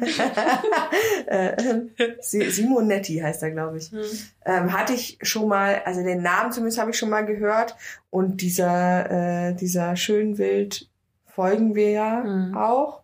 Ähm, auch am Rande mal auf dem Schirm gehabt, aber irgendwie nicht so richtig. Hm. Und äh, den, den Co Comedian, den Stelter, kannte ich auch, zumindest vom Sehen her. Insofern, also war es schon, schon spannend. Ähm, tolle Sachen haben sie irgendwie alle gesagt. Ja, auf jeden Fall. Ähm, und auch spannende sind auch tatsächlich Dinge, die ich so noch nicht gewusst habe. Ich fand ja mega gut, fand ich den Simonetti, den Flavio, weil der so, wenn man den so gesehen hat, hat man gedacht, ach, das ist bestimmt so einer, der äh, ganz überheblich ist, weil er halt weiß, dass er gut aussieht mhm. und weil er äh, in seiner Szene wahrscheinlich sehr erfolgreich ist. Und ich fand den ganz toll, weil der ist super. Und auch ein krasses Leben schon gehabt, ne? Ja. Schon vorm Abgrund gestanden und so. Ja, aber super, mhm. super reflektiert damit ja. umgeht und ähm, ganz er hatte für mich die wertschätzendste Art von, von allen, die dort waren. Der hat sich weder, der hat sich nicht angegriffen gefühlt, der hat ganz reflektiert erzählt, der hat jeden mit, seinen, mit seinem individuellen Schicksal, wie sie dort alle saßen, ernst genommen, nicht, nicht belächelt, nicht in Abrede gestellt, dass jeder seine eigenen Erfahrungen hat. Der hat ganz ähm, ganz sachlich einfach über diese Thematik Gewicht und Körper gesprochen. Ja. Und das fand ich, das hat mich so beeindruckt. Ähm, den am Anfang, bis ich begriffen habe, dass es wohl offensichtlich so aufgebaut ist, dass jeder an einer bestimmten Stelle dran ist, seine Geschichte zu erzählen, hat mich der äh, Herr Stelter ein bisschen genervt, muss ich ehrlich sagen, weil der so so ganz selbst überzeugt von sich und dem, was er so tut, äh, erzählt hat. Und, und, auch so eine, er hat so ein bisschen so eine Attitüde, seine Wahrheit ist die richtige, ne? Ja, voll, so. das genau so. Und ähm, er hat halt so, war so sehr ich-bezogen die ganze Zeit lag aber daran wahrscheinlich, weil das Konzept der Sendung war, jeder erzählt erstmal seine mhm. Geschichte. Das hatte ich zu dem Zeitpunkt, weil er der Erste war, der erzählt mhm. hat, nicht begriffen. Und ich fand es so schlimm, weil nur er geredet hat und ich mir gedacht habe, ey, lass doch mal die anderen auch zu Wort kommen. So. Ja, und er hat aber, dann aber auch immer sein Erfolg auf alle anderen oder, oder dieses so fast so ein bisschen opermäßig, ne? Er hat dann gesagt, als ich so jung war wie du, war mein Körper auch noch gesund, aber warte mal noch 20 Jahre, dann macht dein Übergewicht auch dir ja. Probleme. So. Das sind aber auch so diese Plattitüden, die halt manchmal. Die jeder von halt, uns kennt auch, ne? Ja, so. die jedem Dicken halt irgendwie schon gesagt wurden, glaube ich. Und das auch vielfach. Und ich fand, fand aber krass, dass sie jetzt sie in ehemals selber dicker mit genau diesen gleichen stumpfen Aussagen kommt. So. Und dann ich, hätte ich da gesessen, wäre ich nicht so ruhig geblieben, glaube ich. Ja, gut, aber andererseits musst du halt sehen, wir machen das auch streckenweise hier, ne? Hm. Also ich meine, du sagst auch sehr oft vor weiß ich nicht, 20 Jahren hattest du diese Probleme noch nicht und du merkst aber jetzt mit dem Alter. Aber ich sag das bei mir. Aber ich sag doch nicht zu dir. Das hat er ja gemacht. Er hat ja zu ja, dieser ja. Ju ja, Jules gesagt. Aber ich meine, aber ich glaube, das kommt ja nur da draus, wenn du eine Erfahrung gemacht hast und die wird er gemacht haben, hat er ja gesagt, er hatte Probleme mit den Knien, mhm. ähm, die hatte er früher nicht, mhm. hat gemerkt, dass das Übergewicht es verstärkt, hat. Deswegen sich ähm, quasi dazu animiert, dieses Gewicht zu verlieren, weil er gemerkt hat, dass... Aber schau, du hast halt auch Übergewicht, So, und hast keine Probleme mit den Knien. Ja, aber ich Noch. bin ja in seinem Alter, so, in, bist ja auch noch in, 19, seinem, ja, ja. in seinem Weltbild bin ich ja, gehöre ich ja auch noch zu den jungen Mhm, Menschen. nee, aber weiß ich nicht. Ich glaube, das ist so eine, das ist, glaube ich, tatsächlich so noch so eine Sache, die man so ein bisschen verzeihen kann, weil das aus einem, ich glaube, aus einem mh, total wohlwollenden Mhm. Äh, Gedanken heraus entsteht, ne? Also dass ich sage, okay, ich habe das erlebt und ich möchte gerne, dass äh, das war so schlimm für mich und deswegen möchte ich das an andere weitergeben, damit die das nicht erfahren müssen. Mhm. Und deswegen übertrage ich das. Es ist halt aber immer nur die Sache, ich finde da immer so schlimm, dass die Leute dann sagen, du wirst das schon noch sehen, anstatt zu sagen, bei mir war das so. Und äh, das ist meine Erfahrung und ich erzähle dir das nur, damit du weißt, dass diese Option und diese Möglichkeit das besteht. Ne? Aber ich fahr, also die Jules hat ja gesagt, sie hat ja mal sehr krass ihre Grenze gezeigt und hat ihm ja sozusagen gesagt, okay, du überschreitest jetzt eine Grenze mit dem, was du zu mir sagst, als alter Cis-Mann, so hat sie es ja fast auch gesagt, Mhm. oder es fühlte sich zumindest so an. Und ich finde, wenn du dann aber diese Elke, die ja auch 100 Kilo abgenommen hat als Frau, Ohne Magenband-OP und allem Ohne alles, genau. übrigens äh, richtig geil. ähm, die hat nicht einmal irgendwem irgendwas gesagt, was er machen könnte. Weißt du? ja, Das, das fand ich einen krass großen Unterschied. Und ähm, Mhm. ich habe ja auch, mir hat ja auch die Ärztin so ein bisschen aufgestoßen. Das haben wir ja schon mal gesagt vorhin.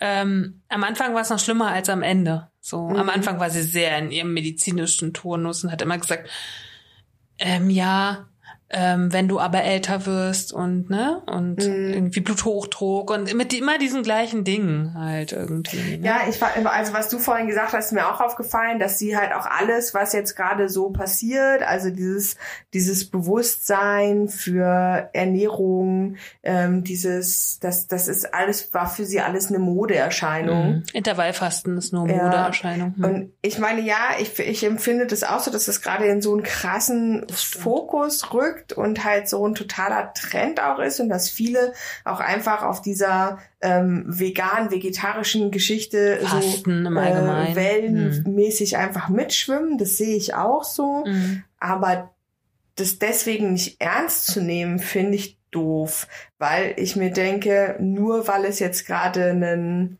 ich meine, das ist halt immer die Kehrseite von der Medaille, wenn irgendwie was, was funktioniert, ähm, in, in den Fokus rückt, dann kommen natürlich immer in unserem kapitalistischen System die Leute, die damit Geld Na verdienen klar, wollen. Ne? aber da haben wir wieder Und- das System, wie bei der Thiel. Ne? Genau, das, So. genau das meine ich. Ja. Aber deswegen ist es ja nicht, deswegen ist ja das, was vermarktet wird, nicht gleich schlecht, sondern die Idee, die dahinter steht, ist ja immer noch die gute. Und man muss dann nur halt einfach sehen, okay, ähm, muss ich jetzt, ähm, wenn ich jetzt, wenn ich jetzt vegan oder vegetarisch mich ernähren möchte, muss ich dann jedes Trendprodukt kaufen, was damit in Verbindung gebracht wird?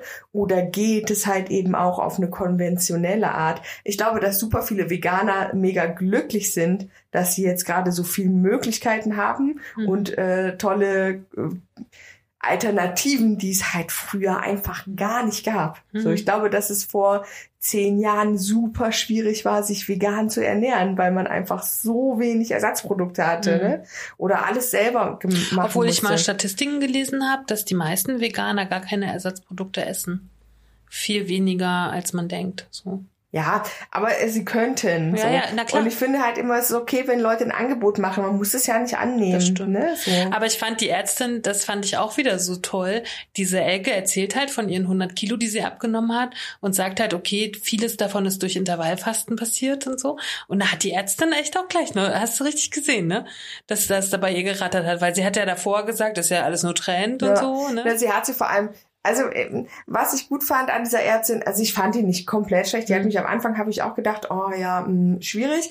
Aber je länger das Gespräch wurde, ich finde, desto menschlicher ist die auch geworden. Mhm. Und ich fand ihre Begründung immer ganz gut, wenn sie gesagt hat, okay, Intervallfasten ist halt schwierig, wenn das zu so einem Trend wird und die Leute das nicht richtig machen. Und du das halt nicht einfach- spürst, ne? ja, so, ne, oder genau. sich halt auch nicht richtig informieren, weil in, Intervallfasten ja nicht heißt, iss mal 16 Stunden nichts und danach machst du acht Stunden lang die Fressmaschine. Stimmt. So, ich meine, dann kann natürlich auch Intervallfasten zum Zunehmen führen, sondern Intervallfasten muss natürlich in der Kombination mit gemäßigten, gesunden Essen. Ja. Also ich meine, dass jeder logische Mensch denkt, weiß doch, dass auch beim Intervallfasten, wenn ich meinem Körper mehr Energie zuführe, als er verbrauchen kann, dass er die dann, also ich meine, äh, bitte. Aber du setzt schon wieder so viel Denken voraus, Kathi. Ja, ich- oh, ich weiß, das machst du immer.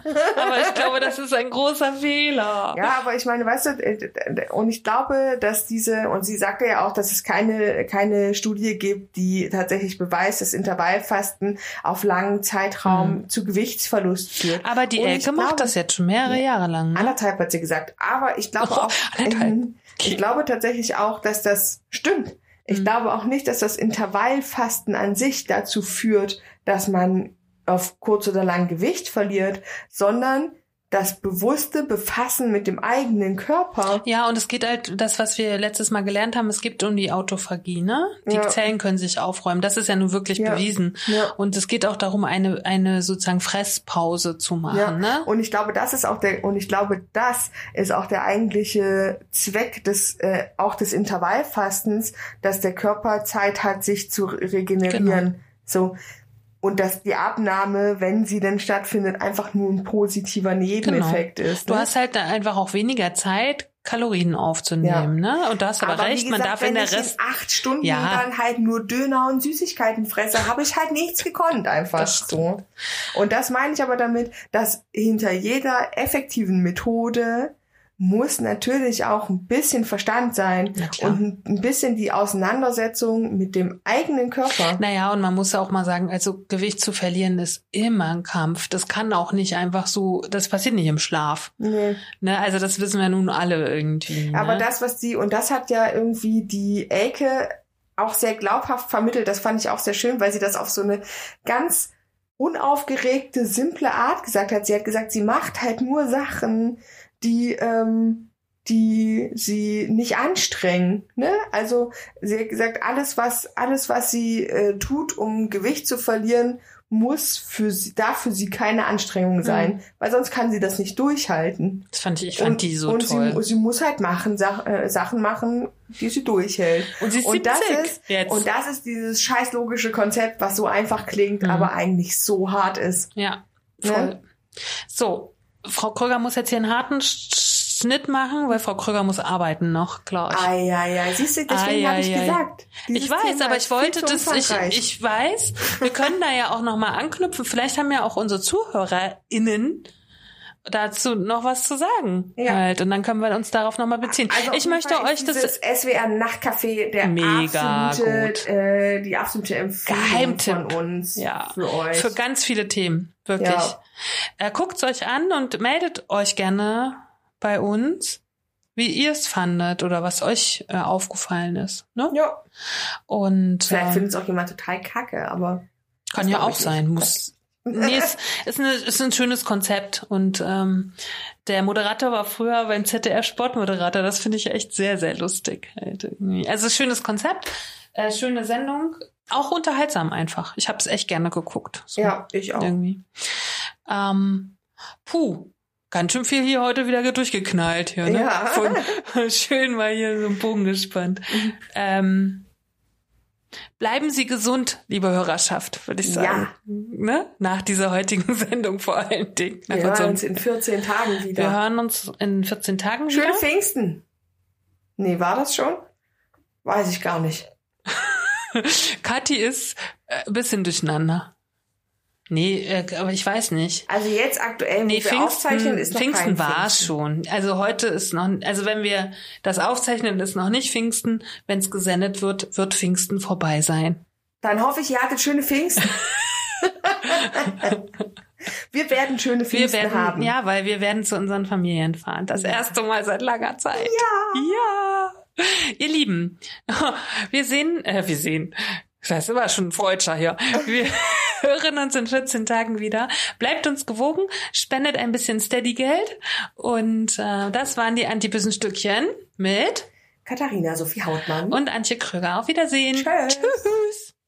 Cause not eating cake's not gonna help. What helps us is a riot. Cause honey, did you ever notice the dying diet? Not eating cake's not gonna help. What helps us is a riot. Cause honey, did you ever notice the dying diet?